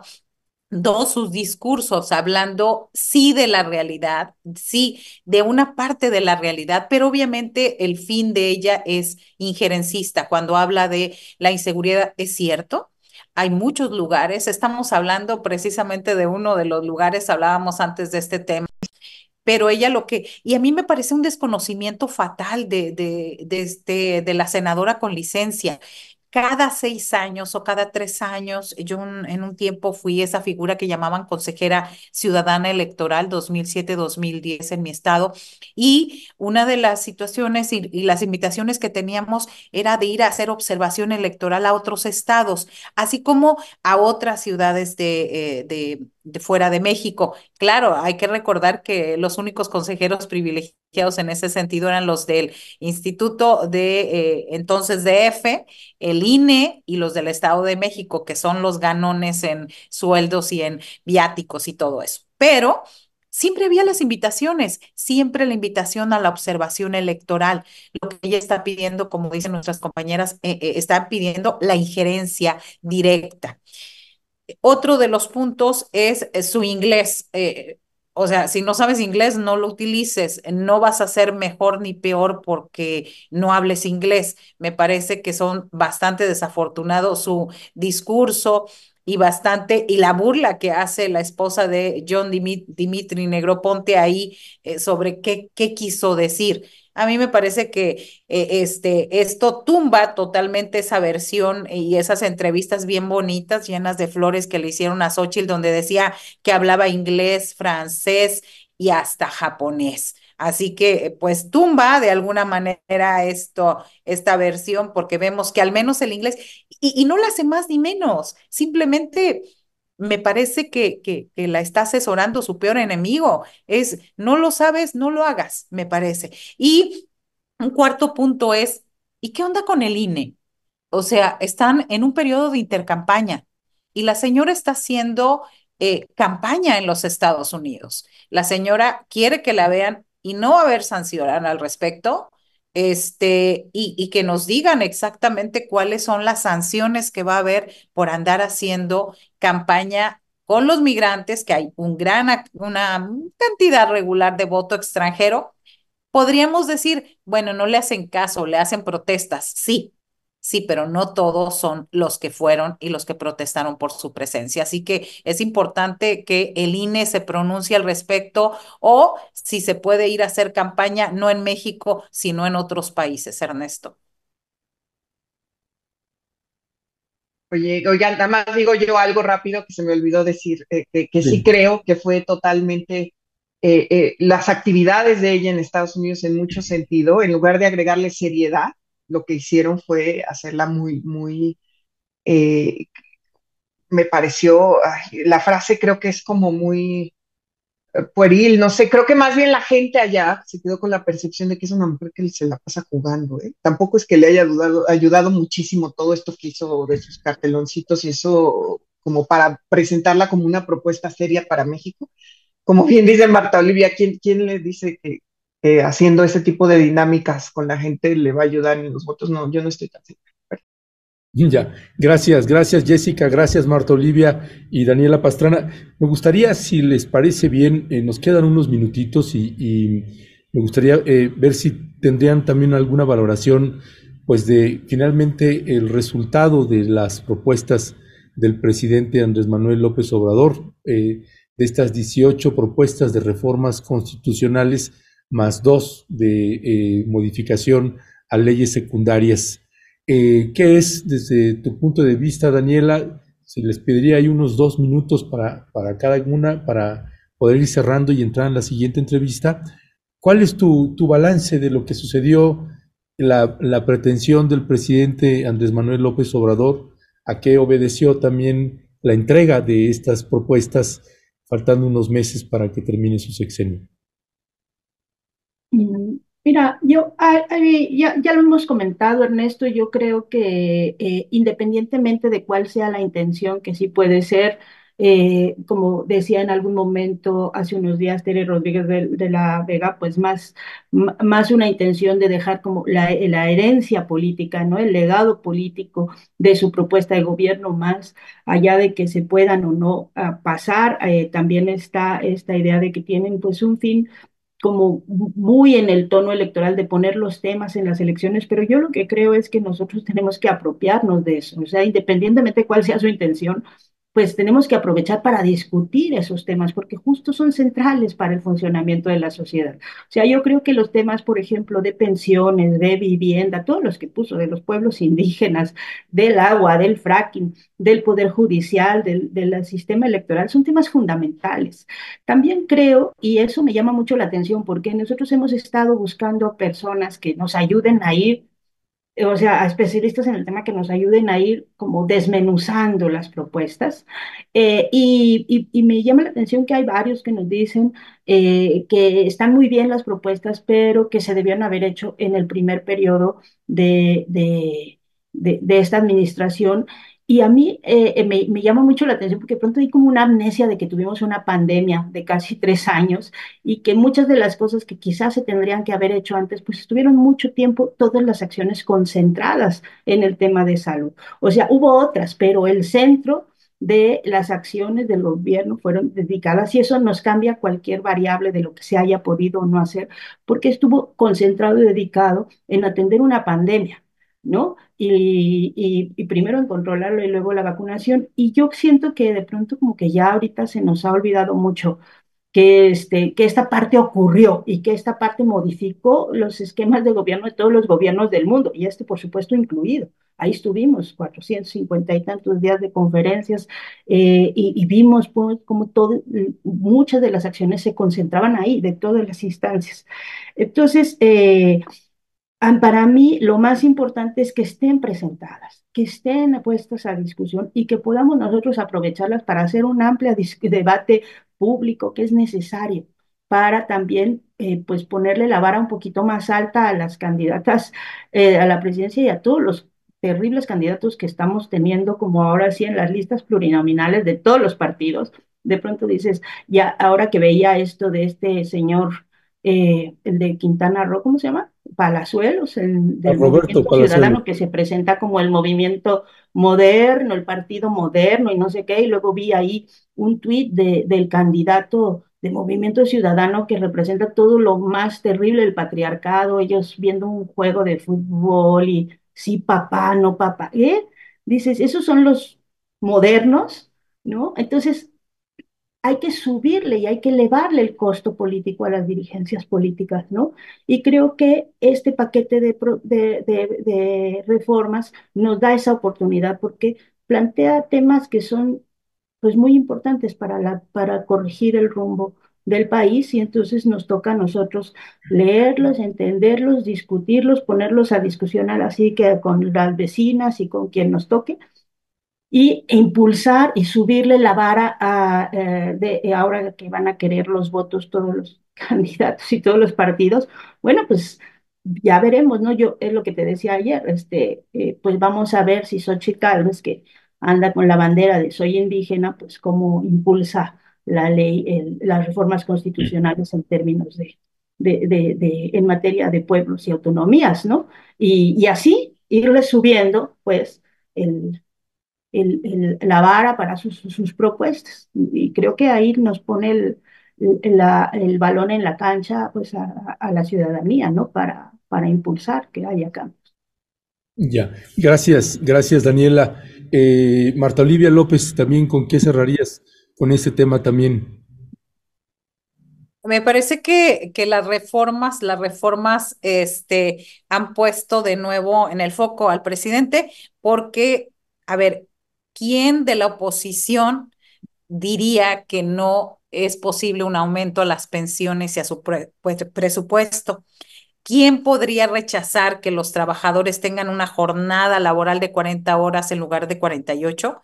Creo que en este momento electoral está complicado para la oposición. Los partidos este, ya han dicho que, los aliados ya han dicho que pueden contar con su voto y demás, obviamente, pero me parece que todo tiene que ver con este punto electoral. Eh, es decir, todo cruza en eso y pues los partidos deben evitar el castigo, el castigo en las urnas. ¿Por qué? Pues porque se las van a cobrar, porque se lo van a recordar. Finalmente, esta, el, tema de las eh, propuestas que está haciendo el presidente, algunas pueden eh, avanzar, con el apoyo, incluso no necesario incondicional, pero sí con el apoyo para quedar bien. Es decir, en este tiempo electoral, muchas de ellas pueden pasar, para, pues, para no quedar mal con el electorado o decirle o ganar decir, yo voté por esto, ¿eh? ¿eh? Eh, No nada más es el presidente y que, pues, obviamente no se lleve el crédito todo el presidente. A mí me parece. Ayer leía una, brevemente una nota de eh, Forbes donde decía que este José Ignacio Martínez Cortés, coordinador del Laboratorio en Comercio, Economía y Negocios, la LANCE, calcula que el costo de las 20 reformas constitucionales del presidente es, costarían 4.1% del Producto Interno Bruto y dice que estas se podrían financiar con una reforma fiscal a través del combate a la ilusión, evasión, subvaloración, distorsión, reversión de subsidios, es decir, que es totalmente financiable. Ese sería mi comentario. Gracias, gracias Marta Olivia. Misma pregunta, ¿con qué cerrarías ahí en ese tema, Jessica Cermeño? Yo coincido plenamente con Marta Olivia lo que tiene que ver con los tiempos electorales, cómo ha arrinconado en la posición que a mí me, parece que es una jugada maestra en muchos sentidos, ¿no? Como, porque no solamente es contra la oposición, digamos, eh, bueno, es decirle a la oposición, nosotros estamos apoyando esto, allá tú, si quieres quedar ante el pueblo de México como un grupo que no va a apoyar estos beneficios para la sociedad, ¿no? Pero también lo que está planteando, sobre todo en el rubro político, ¿no? La desaparición de los plurinominales, eh, la manera en la que se va a elegir la Suprema Corte, eh, si se aprueban eh, los autónomos, una, bueno, quizá los la parte de, de, los organismos autónomos no, pero lo que sí establece es un total cambio, digamos, al régimen político como se establecía. Y a mí sí me causa la preocupación de qué va a pasar cuando, si es que se aprobaran tal cual, todas, efectivamente no todas se van a aprobar, como bien dice Marta Olivia, no se podrían, pero si se aprobaran, por supuesto que quien está en el poder tiene todas las de ganar, tiene toda la estructura para poder seguir operando más tranquilamente, sin una oposición que los esté molestando, que les bloquee todas sus, sus iniciativas. Y eso ya lo vimos una vez y es a mí lo que me preocupa porque a México le costó muchísimos años salir de eso. Pero por eso es por, por un lado, digamos, como eh, la, la, opinión hacia la oposición, como los ha, eh, pues prácticamente les ha dado sus condiciones, pero no solo a ellos, también incluso al equipo de Claudia Sheinbaum, ¿no? Porque no se esperó, digamos, quizá que la candidata hubiera presentado, si era una propuesta como de la izquierda, a lo mejor presentar esto ya en periodo de campaña y que fuera una propuesta de su, calendario, su, la manera en la que ve a México, no sé, lo que hizo fue, mira, esto es lo que tú tienes que salvaguardar, ¿no? Entonces también es un, condicionamiento que ella ya dijo que lo aceptan y que, pero al final son sus decisiones, ¿no? La manera en la que él ve eh, que debería mejorar México, que debería operar eh, este país y que eso espera de su candidata y lo, dice, digamos, de, alguna manera en sus discursos. Entonces yo creo que es una manera muy inteligente, muy, muy estratégica de López Obrador para mantener eh, lo que él, sus directrices gubernamentales, ¿no? Eso es lo que creo.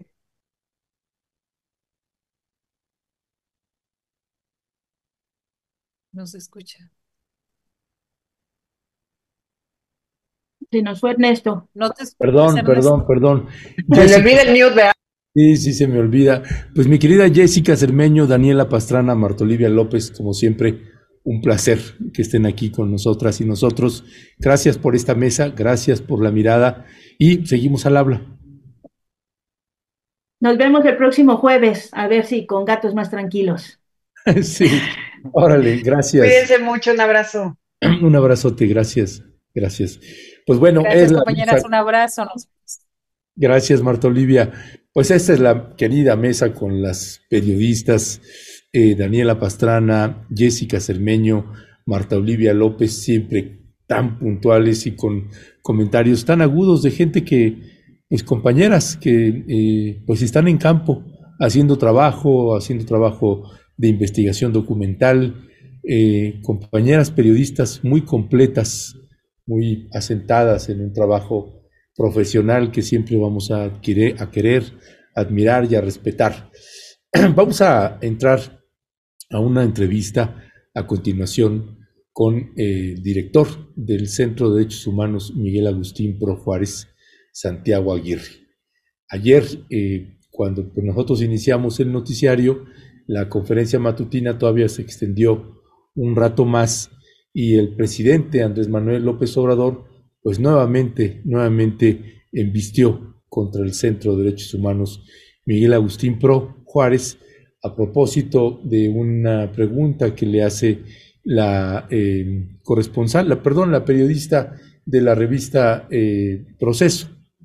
Así que vamos a escuchar lo que dijo el presidente para que usted tenga el contexto y pues la, respuesta que se ve obligado una vez más a dar el centro eh, Miguel Agustín Pro después de un nuevo embate del presidente Andrés Manuel López Obrador.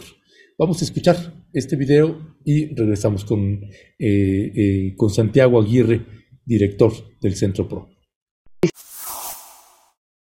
El asunto de las nuevas órdenes de aprehensión en contra de los militares por el caso Ayotzinapa.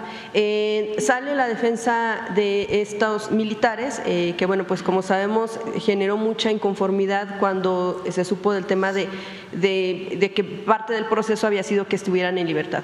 Eh, sin embargo, sale la defensa a mencionar que todo, todo el proceso que se ha seguido por parte del propio gobierno para el tema de la integración de carpetas, para el tema de estas nuevas órdenes de aprehensión, pues es un mugre así lo menciona, aseguran que es toda una trama de, situaciones en la que desempolvan, por así decirlo, a dos testigos en, eh, que dicen que mm, abonan a la declaración que no habían dado antes que porque no lo hacían por temor, por miedo a dar ese tipo de declaraciones para que se pueda integrar estas nuevas acusaciones en contra de los militares. Entre las eh, situaciones que ellos manejan es que ahora van a interponer también denuncias en contra de servidores públicos involucrados. Mencionan a Alejandro Encinas, ex subsecretario de Derechos Humanos, y al fiscal especial Rosendo Gómez Piedra. Preguntarle, presidente, cómo está armando el gobierno para evitar que de nuevo estos elementos sean pues liberados o que la defensa le pueda ganar a la investigación al gobierno federal. ¿Qué responden ante esta situación que mencionan que no se está llevando conforme a eh, pues la legalidad o lo, correcto? ¿Y eh, cuál sería la respuesta en torno a esta acusación, este amago de estas denuncias que pueda haber en contra de, servidores públicos? Porque vamos a seguir actuando nosotros con rectitud y eh, sin permitir impunidad y desde luego lograr el propósito principal de encontrar a los jóvenes. Es que desde que eh, inició la investigación la torcieron a propósito Eh, son de las cosas que ahora que estoy metido, yo personalmente viendo cómo se dieron las, los, los hechos, me encuentro, por ejemplo, que después de la desaparición de los jóvenes interviene la Comisión de Derechos Humanos, la Comisión Interamericana de Derechos Humanos. Este farsante Álvarez y Casa, este Facho, él eh, interviene, pero como a los 10 días, y firman una recomendación. De ahí hablan ya de autoridades locales y hablan de la delincuencia organizada. Ahí no se habla del ejército. Luego me encuentro otro documento en donde se entrevistan todos ellos, Álvarez y Casa y todos, con el licenciado Peña. Y ahí se acuerda crear un comité para investigar. Y firma presidente de esta organización PRO, Centro PRO, firma ahí, pero me llama la atención que se hace en gobernación y la subsecretaria de gobernación es la señora Lía Limón. En toda esta este, mezcolanza, ¿no? Toda esta promiscuidad política. O sea, ¿cómo? Chong era el secretario de gobernación y Lía Limón del PAN ya estaba, era subsecretaria de Derechos Humanos y ahí está también este, Álvarez y Casa y está firmando también el señor, creo que Patrón se apellida, del PRO, Mario Patrón, ahí está, y ahora es el director de la Ibero de Puebla. Ah, ¿tú lo tenías? Sí, aquí está, este es. Miren esto. Esta comisión es de la OEA ¿Cómo no me voy a reír de la OEA? Que es una cosa tan fea, tan fea que causa risa, pero no causa risa, se meten en, cuestiones políticas. Pero esto es, es, es, y este señor, y esta reunión se da unos días antes yo creo que hacen referencia. A ver, ¿no tienes la primera página? Firma. ¿Y cuándo se reunieron con el Liceo Peña? Eh, pues ahí dice que el 12, el 29 de octubre de 2014. Santiago Aguirre, director del Centro de Derechos Humanos Miguel Agustín Pro Juárez, bienvenido. Saludos, estimado Ernesto, muy buen día. Buen día también a todo el público de Rompeviento. Un gusto, como siempre, estar con ustedes. Gracias, gracias, Santiago. Pues leímos ahí eh, que estaremos colocando el, hilo que publicaron ustedes desde el Centro PRO para dar respuesta nuevamente pues a esta embestida eh, que desde mi punto de vista sigue siendo pues apenas creíble o inexplicable puedo entender que a veces eh, pues el presidente ignore eh, casos o denuncias que a veces hacen centros de derechos humanos como ustedes o, periodistas. Pero una cosa es ignorar y otra cosa es atacar o tratar de eh, pues desprestigiar el trabajo que se viene haciendo desde hace muchos años. ¿Qué decir al respecto de las declaraciones del presidente López Obrador? Sí, muchas gracias por tu, tu, encuadre generoso, Ernesto, porque resume muy bien lo que está pasando. Eh, lo que ocurrió el día de ayer es que cuando la periodista de la revista Proceso, Dalil Escobar, hace una pregunta muy puntual sobre cómo iba el proceso en contra de los militares acusados de delincuencia organizada, eh, dado que sí han pasado cosas irregulares ahí, porque sigue figurando en la defensa de ellos los abogados de la Sedena, porque se acudió de forma precipitada a unos testigos protegidos para volverlos a, procesar. Eh, tú sabes que nosotros tenemos claro que en el caso Ayotzinapa, sin duda hay evidencia de la colusión de elementos del 27 Batallón de Infantería con Guerreros Unidos, eh, pero lo que nos interesa es que eso se esclarezca, no que eh, eh, como un fin en sí mismo haya militares en la cárcel y se recurra a este tipo de prácticas que, que siempre han sido muy dudosas por parte de las fiscalías, esto de acudir a testigos eh, protegidos de forma precipitada.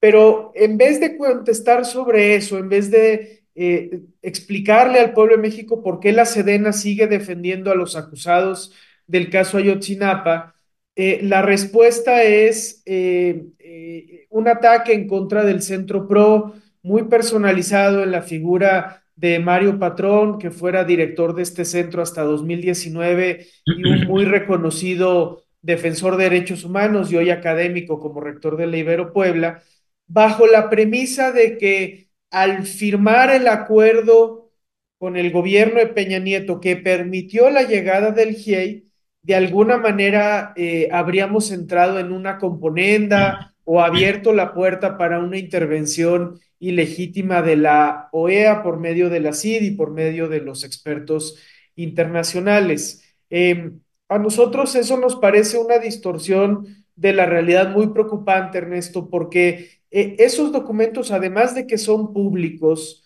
eh, se suscribieron gracias a que el pueblo de México se movilizó en solidaridad con las familias de Ayotzinapa. Fue la presión de la gente, la dignidad de las familias, la que orilló al gobierno de Peña Nieto a aceptar la asistencia técnica internacional que se materializó en el GIEI y que gracias a ese aporte, gracias al trabajo intachable que hicieron por muchos años Francisco Cox, Claudia Paz y Paz, Ángela Buitrago, eh, Alejandra Valencia Villa y Carlos Beristain, se logró desmontar la verdad histórica, mostrar que se había construido un relato sin evidencia científica suficiente y abrir el camino para la nueva investigación. No fue ninguna componenda, no fue una negociación sencilla, eh, fue gracias a que los padres tenían el respaldo de la gente y de muchas personas en México que se orilló al gobierno a abrirse a esa asistencia técnica internacional, que fue fundamental para el caso Ayotzinapa, pero que también nos mostró un camino que puede ser relevante para México hacia adelante, que es el de la asistencia técnica internacional en materia de derechos humanos. Tan fue legítimo y tan fue importante para el caso, Ernesto, que en 2020 firmamos un acuerdo similar con el gobierno del presidente López Obrador. Ese documento también es público, ayer lo movimos en el hilo de Twitter, están las rúbricas de la subsecretaria de Asuntos Multilaterales de la Cancillería de este gobierno, del subsecretario de Derechos Humanos de la Secretaría de Gobernación de este gobierno y del secretario ejecutivo de la Comisión Interamericana, junto con mi rúbrica como representante de los padres y de las madres, siendo el PRO junto con Tlachinolan, Serapaz y Fundar, una de las organizaciones que les acompaña. No hay en ello nada ilegítimo, es un procedimiento eh, normal de asistencia técnica internacional. Y, y sí es muy penoso que eh, a pregunta expresa sobre cómo van los procesos penales, pues la respuesta sea esta que busca denostar a una de las organizaciones que ha acompañado a las familias, generar confusión. Y bueno, hemos venido experimentando desde diciembre una agudización de esta, de esta retórica y comprobando cómo pues sí genera daño, sí causa afectación reputacional, mucha gente que, se nos acerca eh, se siente confundida por escuchar estas aseveraciones y pues es lamentable que hoy estemos enfrentando eso en vez de estar hablando de lo sustantivo que es eh, los pendientes que todavía tiene el caso, Ernesto. Gracias, gracias Santiago Aguirre, director del Centro de Derechos Humanos Miguel Agustín Pro Juárez. Vamos a pasar un, un video porque en esta intervención que tiene el presidente López Obrador interviene también Jesús Ramírez y Jesús Ramírez dice, eh, hay un, cuando Andrés Manuel, cuando el presidente le pregunta cuándo se, dio este acuerdo y, Jesús Ramírez dice eh, 29 de octubre, 29 de octubre del año 2014. Bueno, le vamos a pasar un video de una cobertura que hicimos desde mi punto de vista, muy posiblemente la marcha civil más grande que hemos tenido en el país. Se dio aquí en la Ciudad de México cinco días antes, cinco días antes de esta firma, de este acuerdo que se hizo. Vamos a ver un, un recuento breve en un video de, eh, del 1 al 43, mi querido eh, el promo este del 1 al 43, Leonardo, y regresamos ahorita con Santiago Aguirre.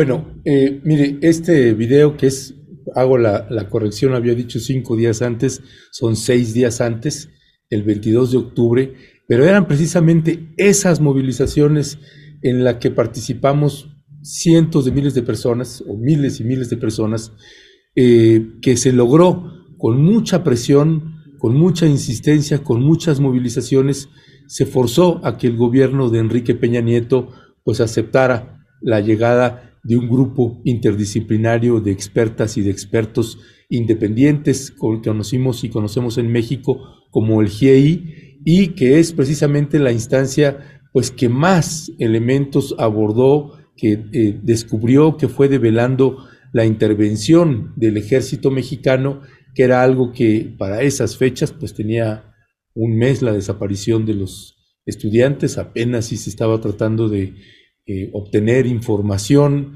el ejército pues chiflaba en la loma, volteando a otro lado, nosotros no tenemos nada que ver. Finalmente el GIEI fue aportando todos los elementos y la propia Secretaría de la Defensa Nacional año con año, en, durante esta administración del presidente López Obrador, pues en un año terminaba aportando información que no había querido soltar antes. Y al siguiente 2020 igual y 2021 y 2022, es decir, la Sedena y la Marina fueron soltando poco a poco información que se habían que en un principio habían dicho que no tenían. Y eso me lleva a la siguiente pregunta, eh, Santiago Aguirre, que tiene que ver con, eh, de, desde mi punto de vista, esta ofensiva contra ustedes o contra el Centro de Derechos Humanos, el Trachinoyan, o contra el grupo interdisciplinario de expertos independientes, que a mí me parece más como una, un, una distracción, es decir, pasan ustedes a la defensiva del propio presidente de la República y se olvida, se desvía del punto central que tiene que ver cuáles son los pendientes que tiene el ejército mexicano y la Marina en materia de la investigación eh, para encontrar a los normalistas de Yotzinapa, Santiago. Sí, Ernesto, esto que dices es lo fundamental. Eh, déjame nada más eh, reaccionar porque, porque a quienes estuvimos en esa marcha, eh, eh, recordar en imágenes estos momentos es muy movilizador emocionalmente, ¿no? Porque la, la gente había salido a las calles, se había quebrado por fin el relato de que los desaparecidos lo estaban porque en algo andaban y había una muy digna rabia de la gente, una exigencia de verdad y justicia, y fue eso lo que orilló al gobierno priista de Peña Nieto a aceptar la presencia del GIEI. No fue ninguna componenta, no fue ninguna intervención de la OEA, de hecho, los expertos y expertas del GIEI bien pueden dar testimonio de que más de una vez no hubo el apoyo que se requería de parte de la OEA eh, como órgano político. Fue fundamentalmente la Comisión Interamericana como órgano de derechos humanos el que apoyó su trabajo, fundamentalmente por medio de los comisionados, del comisionado Cavalaro, que tuvo una uh, presencia relevante. Pero el, el gobierno mexicano no quería la asistencia técnica, intentó controlar quiénes iban a ser los expertos, eh, intentó acotar su mandato y fue gracias a la dignidad de las familias y esa movilización social en la que seguro participaban muchas personas eh, que, que, hoy siguen este espacio, eh, lo que permitió que viniera el GIEI y que se generara ese documento que ayer se mostró de manera distorsionada como si fuera evidencia de algo ilegítimo, ¿no? Eh, ahora, como lo dices muy bien, Ernesto, eh, nos están distrayendo de lo fundamental, a las organizaciones al tener que defendernos y a los padres con los intentos de división. Ahora el, el gobierno está reconociendo como enlace a una persona que no es papá de un desaparecido, es tío de un sobreviviente, que fue expulsado del movimiento porque intentó ser candidato a un cargo de elección popular de Morena en Guerrero y por eso los papás y los mamás lo sacaron bajo el entendimiento de que su lucha no es partidista. Bueno, es ese tipo de figuras a las que hoy eh, se está recurriendo para eh, dar la apariencia de que el diálogo eh, con las familias continúe en condiciones tersas, dejando de lado al grupo mayoritario y legítimo de padres y madres. Entonces, todos estos distractivos nos están haciendo que efectivamente no logremos eh, poner en el centro los pendientes. Yo te agradezco la pregunta porque es, es eh, tu cuestionamiento lo que nos permite volver a eso que es lo esencial. Y nosotros te diríamos, Ernesto, que hay pendientes del lado de la investigación. Eh, todo indica que vamos a cerrar el sexenio sin que Tomás Herón de Lucio rinda cuentas. hay procesos penales que deben atenderse y la pregunta central de cuál es el paradero de las víctimas no está todavía solventada, ¿verdad? Hay muchas búsquedas en terreno. Desde luego nosotros compartimos la idea de que la prioridad es eh, hoy por hoy la búsqueda de, lugares muy oscuros, de, fosas, de sitios de disposición eh, de restos. Y, ni siquiera los ataques del, del presidente nos impiden reconocer que ahí hay funcionarios públicos de este gobierno haciendo una labor relevante, porque están en terreno en un estado que gobierna el narcotráfico como guerrero, jugándose la vida por buscar eh, fosas clandestinas. Pero hay también una serie de pendientes, Ernesto, que tienen que ver con lo que tú dices, que es con el rol de las Fuerzas Armadas en la investigación y más ampliamente en los hechos.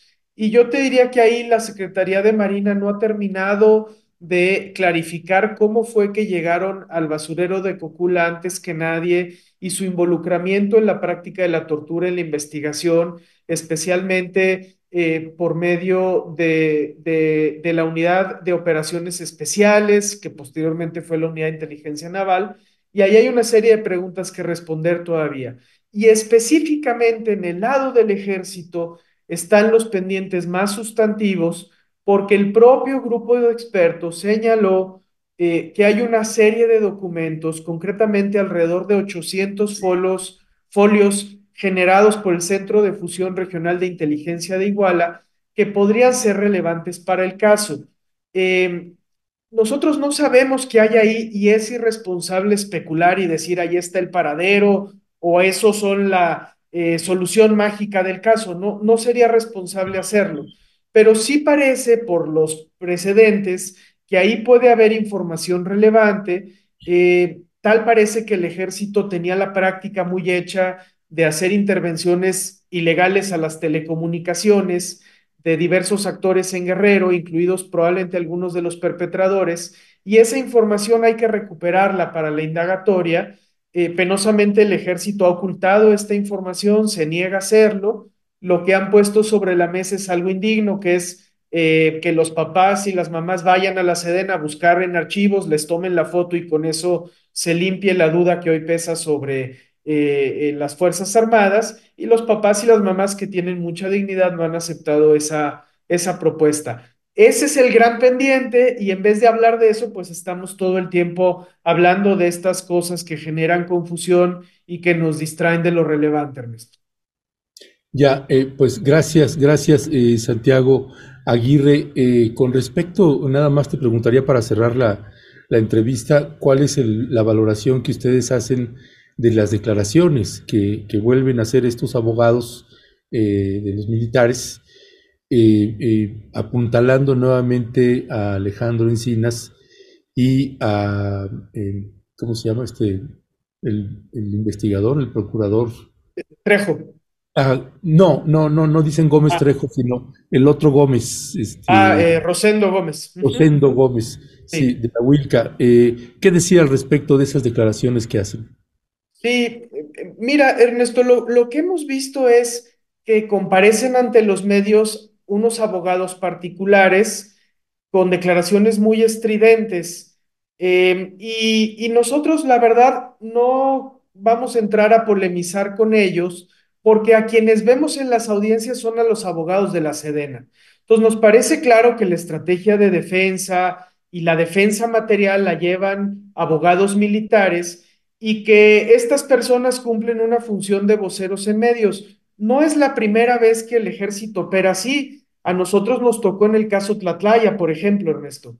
El ejército llevaba la defensa de sus elementos, pero en público aparecía un abogado muy conocido por sus vínculos con el poder, que había incluso sido el abogado del expresidente Echeverría, y fungía como vocero, seguramente porque la Sedena advierte que tiene que ocuparse la escena mediática, pero no lo quiere hacer con sus propios elementos. Entonces, eh, son personajes menores y, pasajeros. Lo, relevante acá es que la Sedena lleva la defensa porque eso genera un mensaje de protección a los, a los perpetradores muy complicado. Ahora, es cierto, Ernesto, que, que en esta ocasión han ocurrido cosas muy raras. Nosotros estamos terminando de hacer nuestra valoración de expediente. Hoy lo que te podemos decir con certeza es que Después de que le cambian la medida cautelar a los militares procesados por desaparición forzada eh, y se genera un escándalo público,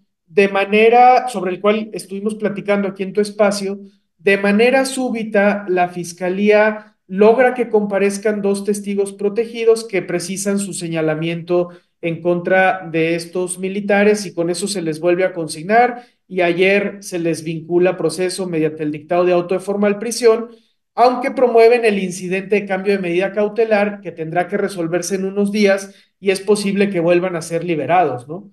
Eh, eh, a ver, tenemos que acabar de revisar, Ernesto, pero la práctica, esto de, de un día para el otro traer testigos protegidos que recuerdan cosas que antes no habían recordado, huele muy mal. Eh, y es una práctica que conocemos que es muy desasiada de las fiscalías. Entonces, queremos acabar de hacer la valoración, platicar con las familias. Eh, es, es, claro que la sensibilidad de ellos y ellas como víctimas puede ser distinta a la nuestra como defensores de derechos humanos, pero creemos que están muy claros de que su lucha hoy por hoy no es tanto que, la, que haya acusados en la cárcel como un fin en sí mismo, sino que tiene que avanzarse en el esclarecimiento de la verdad, eh, eh, sobre todo, Ernesto. Entonces, eh, vamos a esperar a ver qué pasa en los siguientes días con el caso. Es un hecho que le sigue defendiendo la Secretaría de la Defensa Nacional. Y por último, como tú dices, Ernesto, es muy llamativo que estos eh, personas que dan sus conferencias de prensa insisten mucho en el tema del subsecretario Encinas, cuando, cuando uno diría, pues esto último ya ni siquiera le tocó al subsecretario Encinas. Eh, nosotros lo hemos dicho aquí en tu espacio, incluso habiendo tenido discrepancias eh, eh, con algunos extremos de los reportes que en su momento presentó el subsecretario Encinas, pues siempre reconoceremos que que se la jugó por el caso, que se confrontó con el poder real que hoy manda en el país, que es el ejército, que fue valiente. Y, entonces sí nos parece que em, el hecho de que la defensa la lleve la propia Sedena y este énfasis en atacar el subsecretario Encinas cuando no se menciona al actual fiscal general de la República o a, a otros funcionarios, pues sí es llamativo y parecería que se trata de una ruptura del orden político dentro del propio gabinete, en medio de la cual está quedando la verdad y los derechos de las familias, y nuestra, nuestra obligación como defensores de derechos humanos es señalarlo así. Ya, pues Santiago Aguirre, director del Centro de Derechos Humanos Miguel Agustín Pro Juárez, muchísimas gracias por aceptar la entrevista, gracias por estar aquí con nosotras y con nosotros, a ti y a quienes integran el Centro PRO y el Tlachinoyan, padres y madres de familia, al grupo de expertos independientes, les mandamos un fraterno y solidario abrazo. No, al contrario, muchas gracias, Ernesto. Siempre apreciamos estar en Rompeviento, pero en estos momentos nos es especialmente significativo. Muchas gracias. Gracias a ustedes, Santiago. Pues bueno, escuchó, escuchó usted al director del Centro de Derechos Humanos, Miguel Agustín Projuárez, y Santiago Aguirre, y eh, esta parte que nos parece también importante, que hace la precisión, que son los abogados, son los abogados de la Sedena quienes están defendiendo a los perpetradores de la desaparición de los normalistas de Ayotzinapa. Son, son ellos quienes están llevando el caso y eh, esta precisión que hace la explicación, una es la conferencia de prensa que se da públicamente, dos abogados privados, pero como dice PRO, pero quienes nosotros enfrentamos en las audiencias no son esos abogados, son los abogados de la Secretaría de la Defensa Nacional. Pues esa es la cruda realidad. Y luego está este, el hijo del general Gutiérrez, Rebollo, César Gutiérrez, diciendo, eh, no son abogados de la Sedena, son abogados privados y, yo he defendido a más de dos mil militares y no dice qué militares ni qué tipo de crímenes se les ha acusado. Pues es parte de las manipulaciones y la distorsión que hay de la clase política y que nos parece importante y relevante, pues una entrevista con el director del Centro PRO que hace puntualmente pues las precisiones y presentan los documentos que nos parece bastante pertinentes para presentar. Bueno, hacemos un corte de caja, dejamos el caso de, Ayotzinapa y pasamos ahora a una entrevista eh, con Pepe Gil, José Gil Olmos, que es el jefe de información de la revista Proceso, a quien invitamos para platicar aquí con nosotras y nosotros.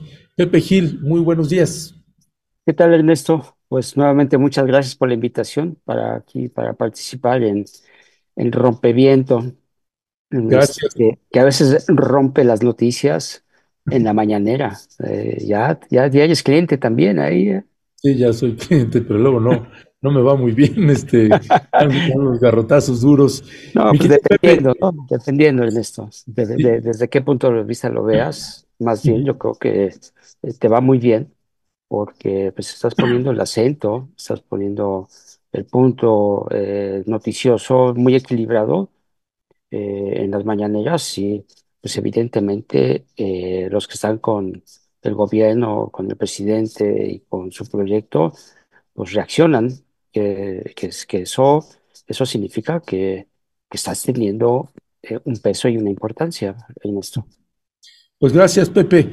Pepe, sí, gracias por los comentarios. Eh, Pepe, si te parece, y entrando en materia, a propósito de esto, de esto, de esta relación que tiene el presidente Andrés Manuel López Obrador con la revista Proceso y viceversa, la relación de la revista Proceso con el presidente Andrés Manuel López Obrador, quienes estamos como fuera de esa relación y vemos lo que ha ido pasando a lo largo de, del sexenio del presidente López Obrador, pues bueno, hoy, ayer mismo precisamente le volví a hacer comentarios al respecto de eh, Dalila, a la periodista de proceso que va a las mañaneras.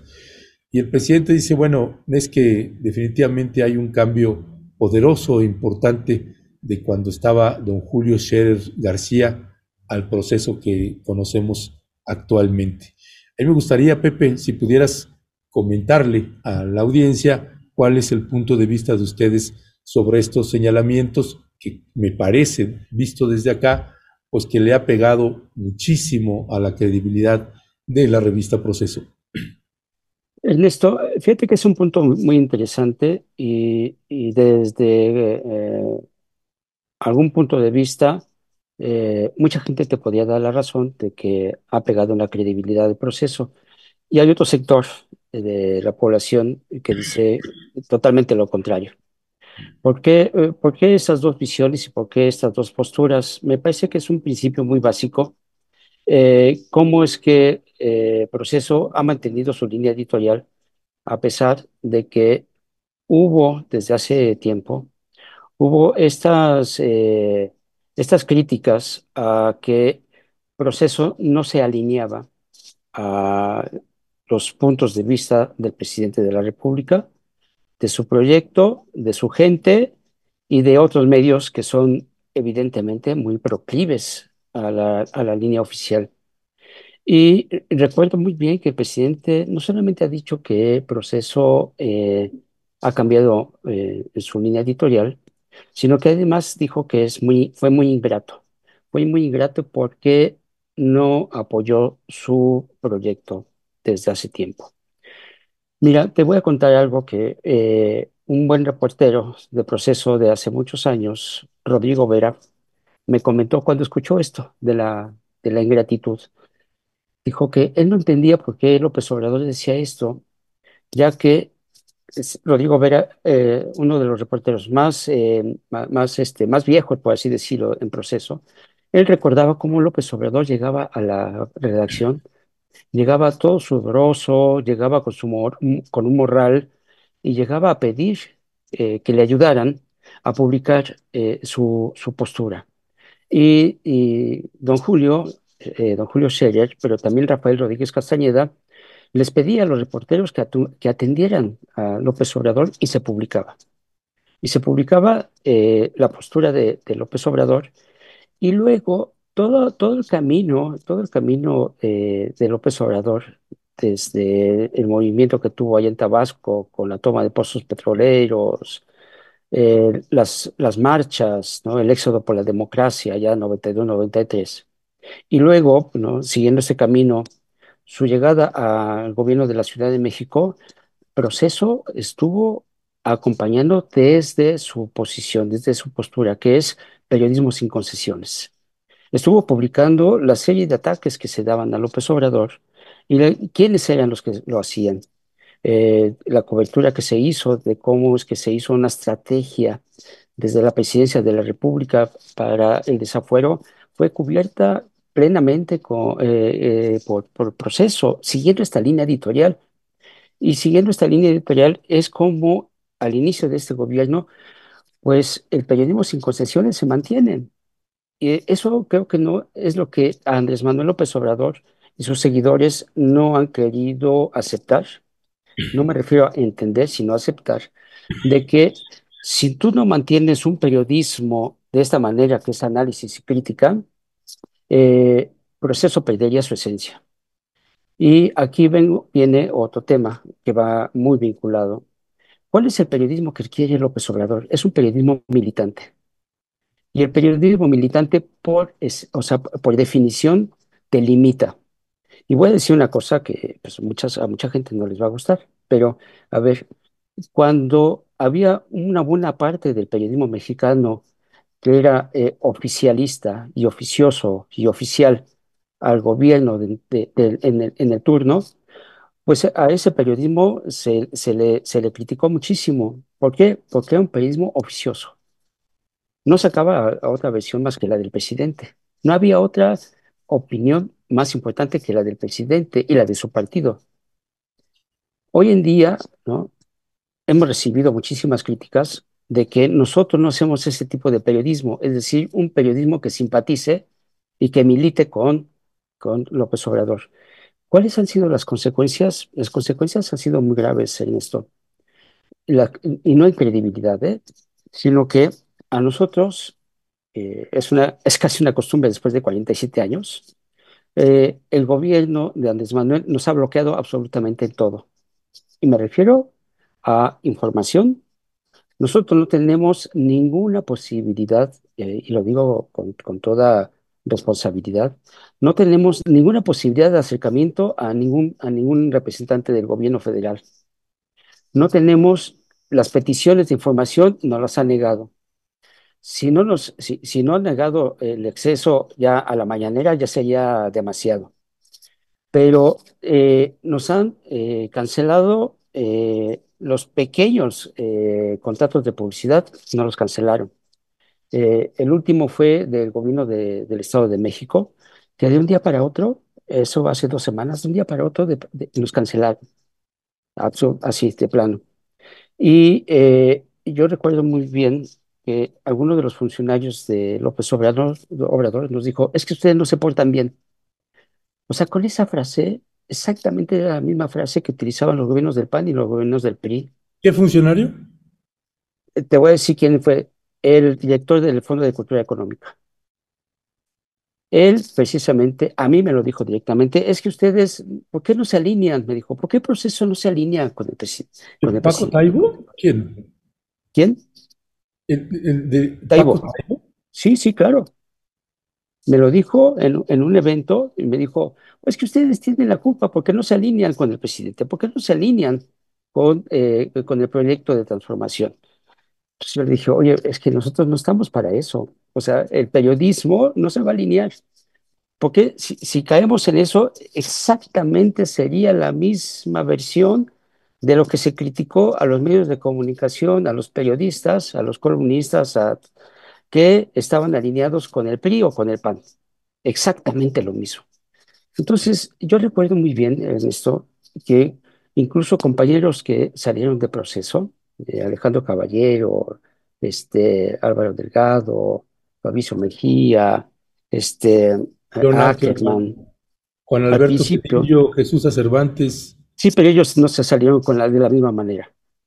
Yo te estoy hablando de estos personajes que públicamente eh, dijeron, es que el proceso se ha derechizado, ¿no? Pues es la misma acusación que a veces te han hecho a ti, ¿no? La misma acusación que le han hecho a, todo- a todos aquellos que de alguna manera han criticado y han puesto el acento en las conferencias o que han escrito o que han, eh, han, han, han revelado cómo es que desde este gobierno se ataca, por ejemplo, al Centro de Derechos Humanos, el PRO, el PRO Juárez, ¿no? O cómo no se, no se les da un espacio a las madres que están buscando a sus familiares desaparecidos, o cómo es que cambia algunas cifras en beneficio de los propios proyectos.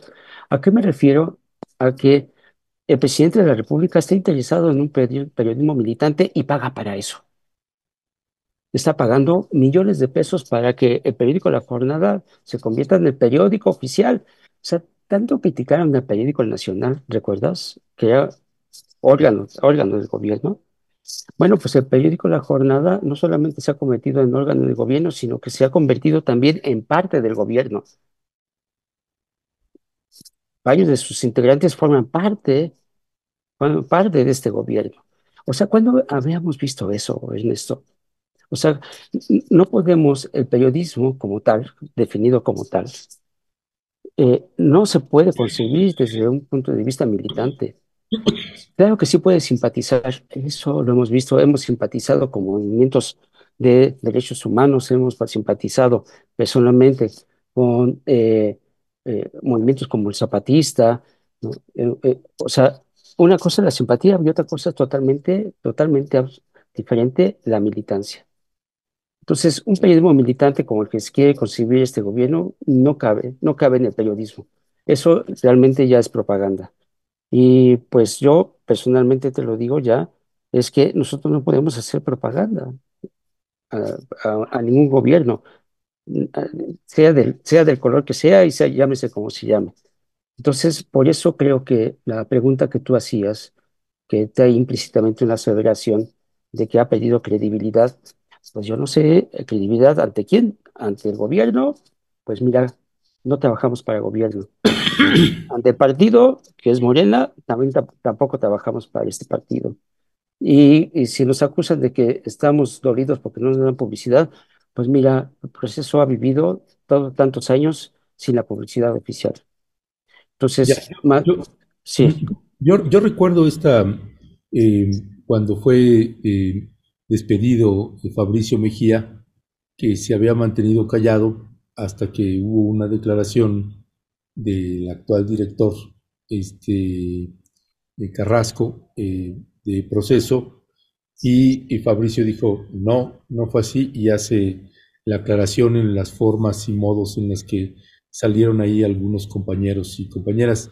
Este, sobre ese punto, entonces, ustedes, tú, ustedes siguen afirmando, nosotros no trabajamos ni para un sector ni para otro. La revista Proceso sigue afirmando que es un medio de comunicación crítico independiente. Totalmente. Mira, yo recuerdo muy bien lo que decía Fabricio y que decía, es que Proceso se ha derechizado y además este, eh, nos, nos eh, censuraron en algunas cosas. Cuando escuché eso, créeme, yo personalmente dije, desconozco a esta persona. O sea, no, no reconozco a este Fabricio al que Rafael Rodríguez Castañeda le dio un gran espacio, primero haciendo coberturas de crónicas de algunas, eh, como lo de Atenco, y después este, desplegándole un par de planas cada semana eh, para que escribiera lo que él quisiera. Eh, el asunto fue que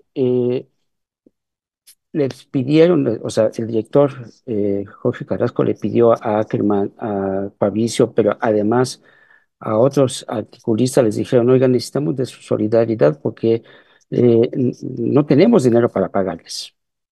Y ellos dijeron que no, ellos dijeron, eh, en esos términos dijeron que no, que, no podían hacer eso, con todo el derecho, este, Ernesto. Pero una cosa es eso y otra cosa es hacer acusaciones como las que hicieron desde un punto de vista político e ideológico. Eso sí creo que fue un enorme error. Y lo peor del caso es que hubo gente que les compró esa versión.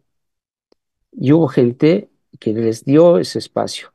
Y recuerdo muy bien que uno de los espacios más privilegiados que se le dieron fue eh, con Carmen Aristegui, donde ahí Fabricio dijo esto y dijo más cosas, y, eh, y, y, no se y, y, con el paso del tiempo, esas acusaciones nuevamente de derechización, de que no estás con el proyecto, etcétera, se le han hecho a Carmen Aristegui. Entonces, eh, volvemos al, punto inicial en esto. Eh, no se puede hacer un periodismo militante si quieres informar de una manera crítica y analítica. Ya. Eh, ese es yo creo que el punto esencial.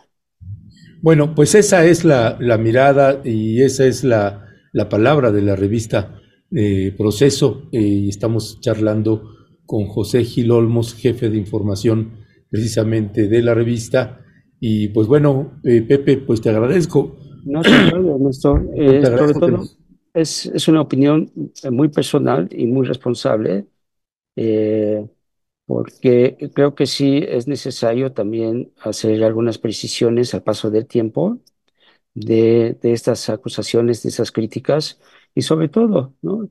de cómo es que el presidente de la República ha tomado a proceso como un adversario y como un enemigo, cuando es lo menos, lo menos que, ha hecho en toda su historia.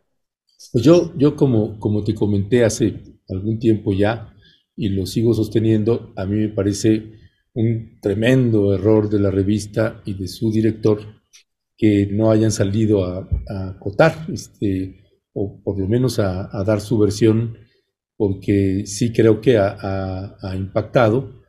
Y por eso creo que es importante pues darle una oportunidad a la palabra. Y pues por eso te agradecemos que pues que tú puedas dar la entrevista y que desde la experiencia de cómo lo están viviendo ahí adentro, pues que también la gente conozca esa otra mirada y se forme su propio criterio frente a eso.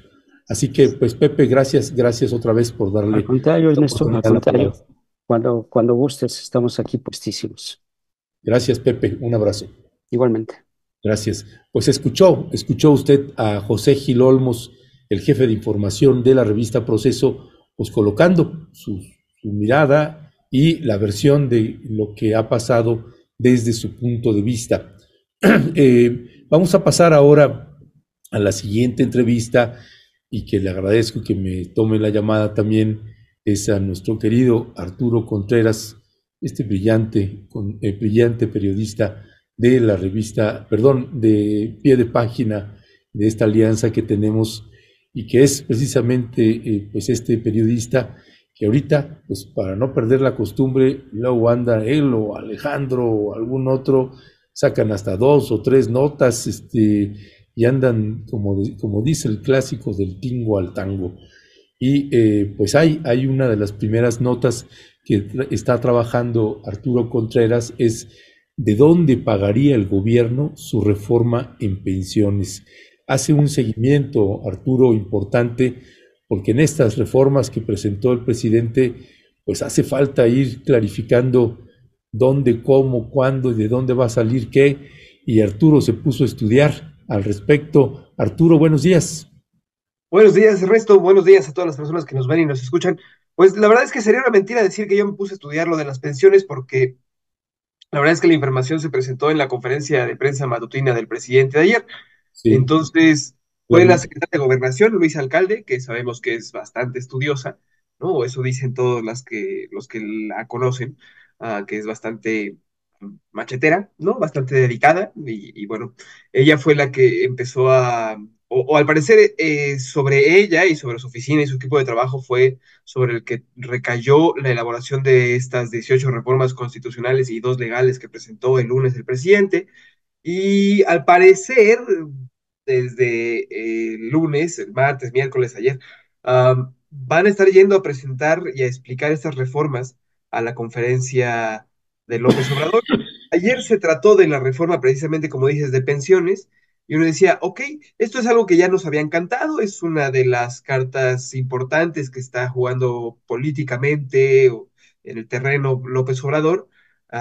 El, el, análisis sobre cómo se podrían reestructurar las pensiones, digamos, es algo viejo que viene ya desde hace aproximadamente un mes, ¿no? Que está en la discusión pública desde hace un rato. Y entonces ayer por fin se dijo de qué iba completamente y, cómo iba saliendo. Yo creo que estos análisis ya estaban empezando a salir porque precisamente todo lo que viene, todo lo que comentaron ayer viene en la reforma, viene ahí muy escrito, muy, muy puesto en, en sí, muy explicado, pues, ¿no? Y entonces, precisamente, la pregunta es, ¿de dónde va a salir esto que dice el gobierno que van a completar las pensiones? Hay que plantearnos primero qué pensiones, ¿no? Como ustedes saben, en el país existen como tres grandes esquemas de pensión, en el que uno en el que todavía el gobierno, eh, como representante del Estado, es el que te paga uh, una pensión que fuiste tú ahorrando junto con las cuotas patronales, junto con las cuotas del gobierno. Esto fue así hasta el 2007 cuando aprobaron las AFORES. Pero dentro de estas mismas hay otra, que es la ley del 97, que cambia un poco el esquema y deja un poco en indefensión, no, no en indefensión, pues, pero reduce la cantidad que uno cobra, ¿no? Entonces, si antes con la ley de los 70 uno cobraba su pensión casi con el 80, 90 o hasta 100%, hay quienes más, uh, de, lo que de su último salario, pues con la ley del 97 esto bajaba bastante, ¿no? Ya no queremos saber cómo nos va a tocar a los que nos esforzamos echándole dinerito a la FORE, ¿verdad? Pues yo no sé si me vaya a alcanzar de algo en un futuro. Entonces, digamos que a quiénes afecta esta reforma, pues a los que están bajo la ley del 97. ¿no? A los que no, no, no van a recibir tanto como antes, sino que recibían menos. Entonces, ¿qué es lo que propone la reforma? Dicen, vamos a crear un fondo semilla, o un, algo parecido a un fideicomiso, en el que le vamos a echar mucha lana, y esta lana primero, uh, pues se va a quedar ahí y, tiene que ir creciendo, tenemos que irle echando más lana.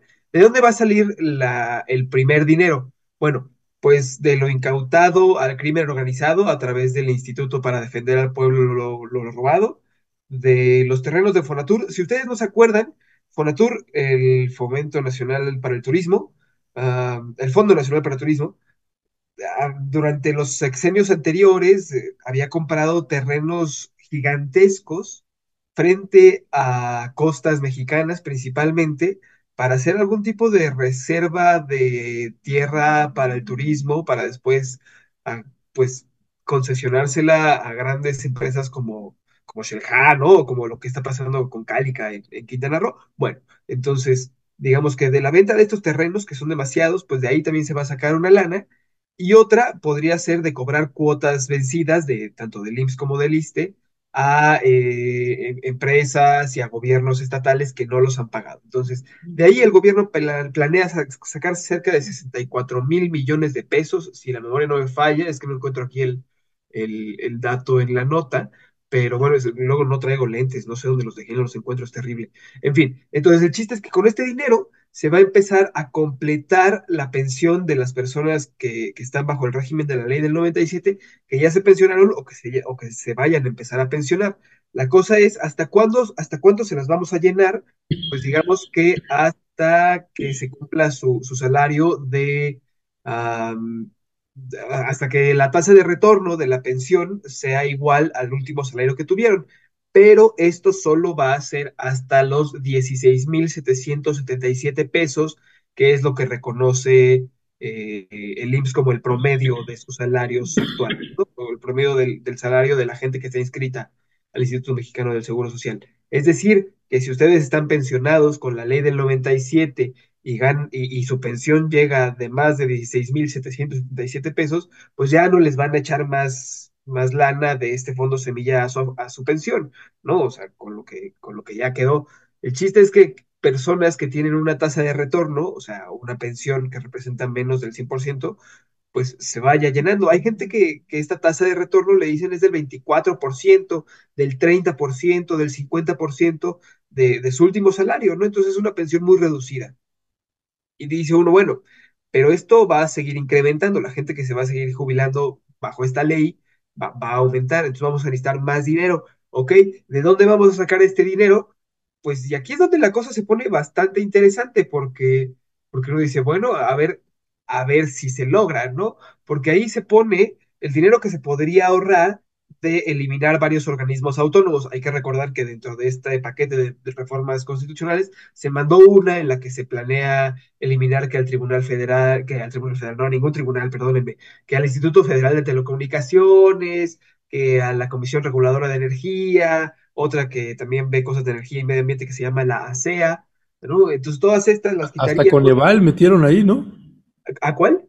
Coneval también aparece de El los... Coneval, el Coneval está ahí, exactamente, sí, sí, sí. Entonces, todas estas las quitamos, no despedimos a su gente, la mandamos a trabajar a, a las, a las secretarías que van a, absorber estas funciones, y entonces, con ese dinero también podríamos echarle a este fondo, ¿no? Que curiosamente, si se lo estaba preguntando, se llama Fondo de Pensiones para el Bienestar, ¿verdad? Porque no, porque todo se tiene que llamar para el bienestar durante este sexenio, entonces, pues bueno, am, ¿De dónde más podrían sacar dinero? De las utilidades de las empresas del ejército y de la marina, es decir, del Tren Maya, de Mexicana de Aviación, de las, de los aeropuertos que controlan, que son creo que más de 19, de los hoteles que van a construir, que va a construir el ejército a lo largo del Tren Maya. Entonces, digamos que las ganancias, el 25% de las ganancias de esas empresas tendrían que ir a este fondo de pensiones. Ah, y de, lo, hablan de lo incautado al crimen, de la venta de terrenos de Fonatur también. Sí, esa, esa- esas ya las mencionamos, o sea, digamos que se va a crear con eso, pero a eso va a haber que agregarle más dinero para después, para cuando se jubile más gente, y entonces va a salir de estas otras. Entre estas otras también incluyen los, los 15 fideicomisos del Poder Judicial, esos que dijeron que iban a donar para la tragedia en Acapulco y que al final no donaron. Bueno, dice López Obrador, pues si nos lo logran dar, pues entonces que eso se vaya a las pensiones. Entonces, de ahí podría salir, digamos que es una buena noticia, pues sí es una buena noticia completar las pensiones de muchísimas personas. La cuestión aquí es que no acaba de tocar tanto como decían las pensiones o el modelo de pensiones, ¿no? Todavía existimos muchísimas personas como su servidor que estamos ahorrando en una Afore que muy probablemente no nos vaya a alcanzar para tener un retiro digno y digamos que este otro esquema pues no se toca. Eh, la, pro- la, la cuestión, la- el primer anuncio presidencial había sido vamos a revertir las, las, las reformas a las pensiones de Salinas y de Cedillo, y, y- perdón, de, de Cedillo y de Calderón. Y uno dice, pues las de Calderón fueron las Afores, ¿a poco van a echar para atrás las Afores? Pues no, eso todavía no ha pasado.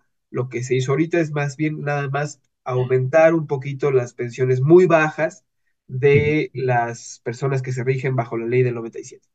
Ya, pues Arturo, Arturo Contreras, muchísimas, muchísimas gracias. Si te parece, Arturo, te propongo que dejemos el tema de lo de la vivienda, la otra nota, para el día de mañana, porque tengo que salir corriendo.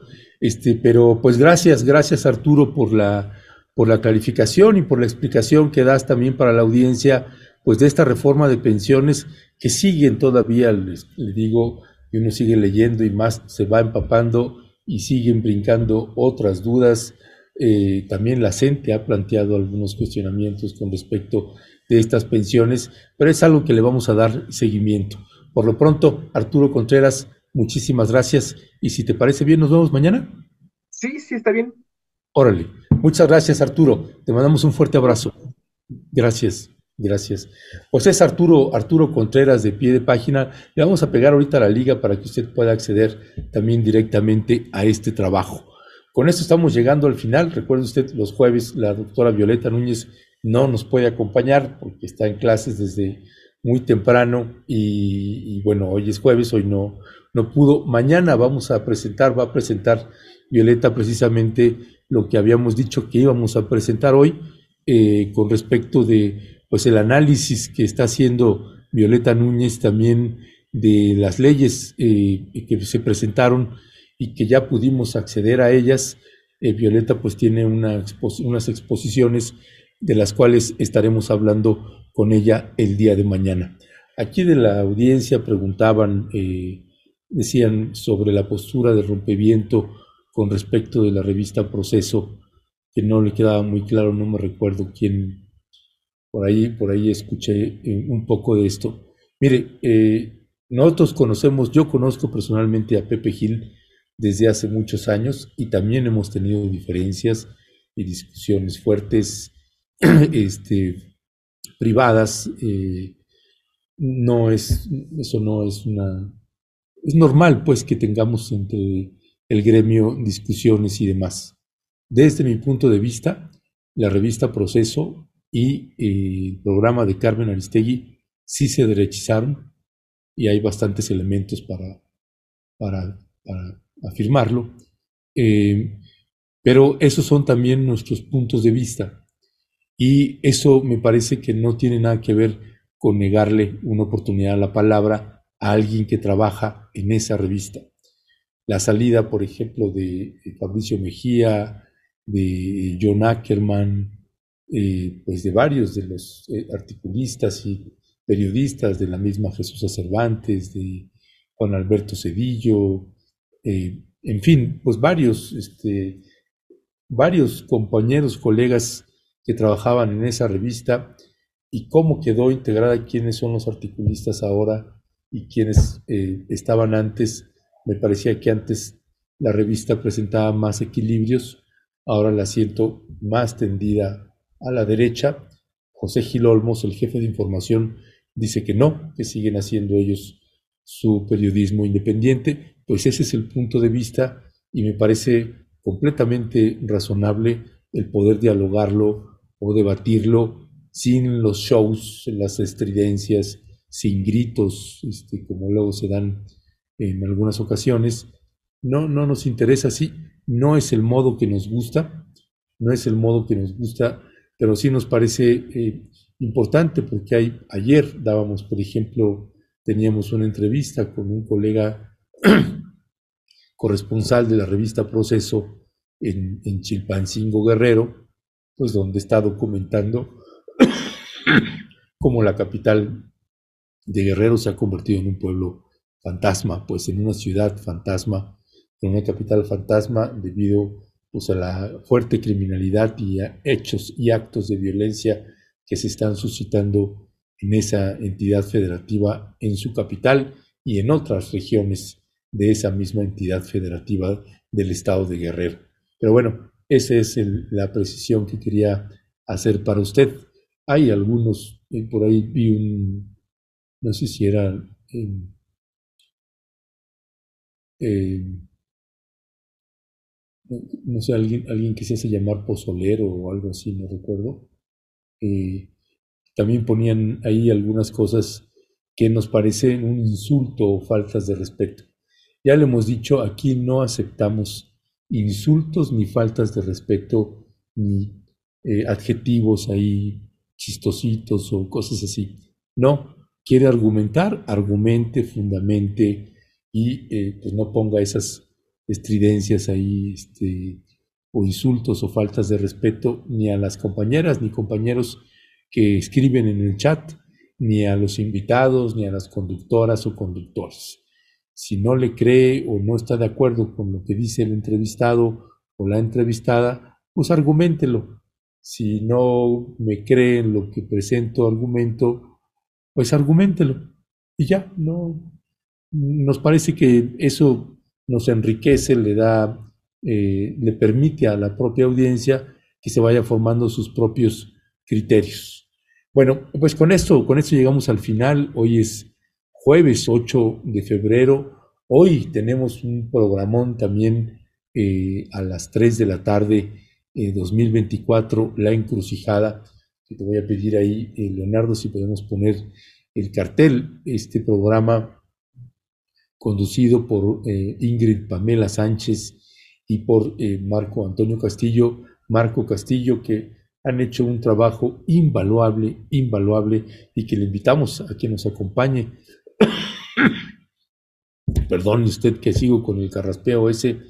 Eh, eh, tenemos hoy a las 3 de la tarde la encrucijada y pues como sabe usted, Marco Castillo es el codirector de Global Exchange y créanos que el trabajo que está haciendo eh, Global Exchange, Marco Castillo y Ingrid Pamela Sánchez también en este programa de la encrucijada, pues usted a lo mejor poco a poco los va conociendo, se va habituando a él y a ella como conductores, a Ingrid Sánchez y a Marco Castillo.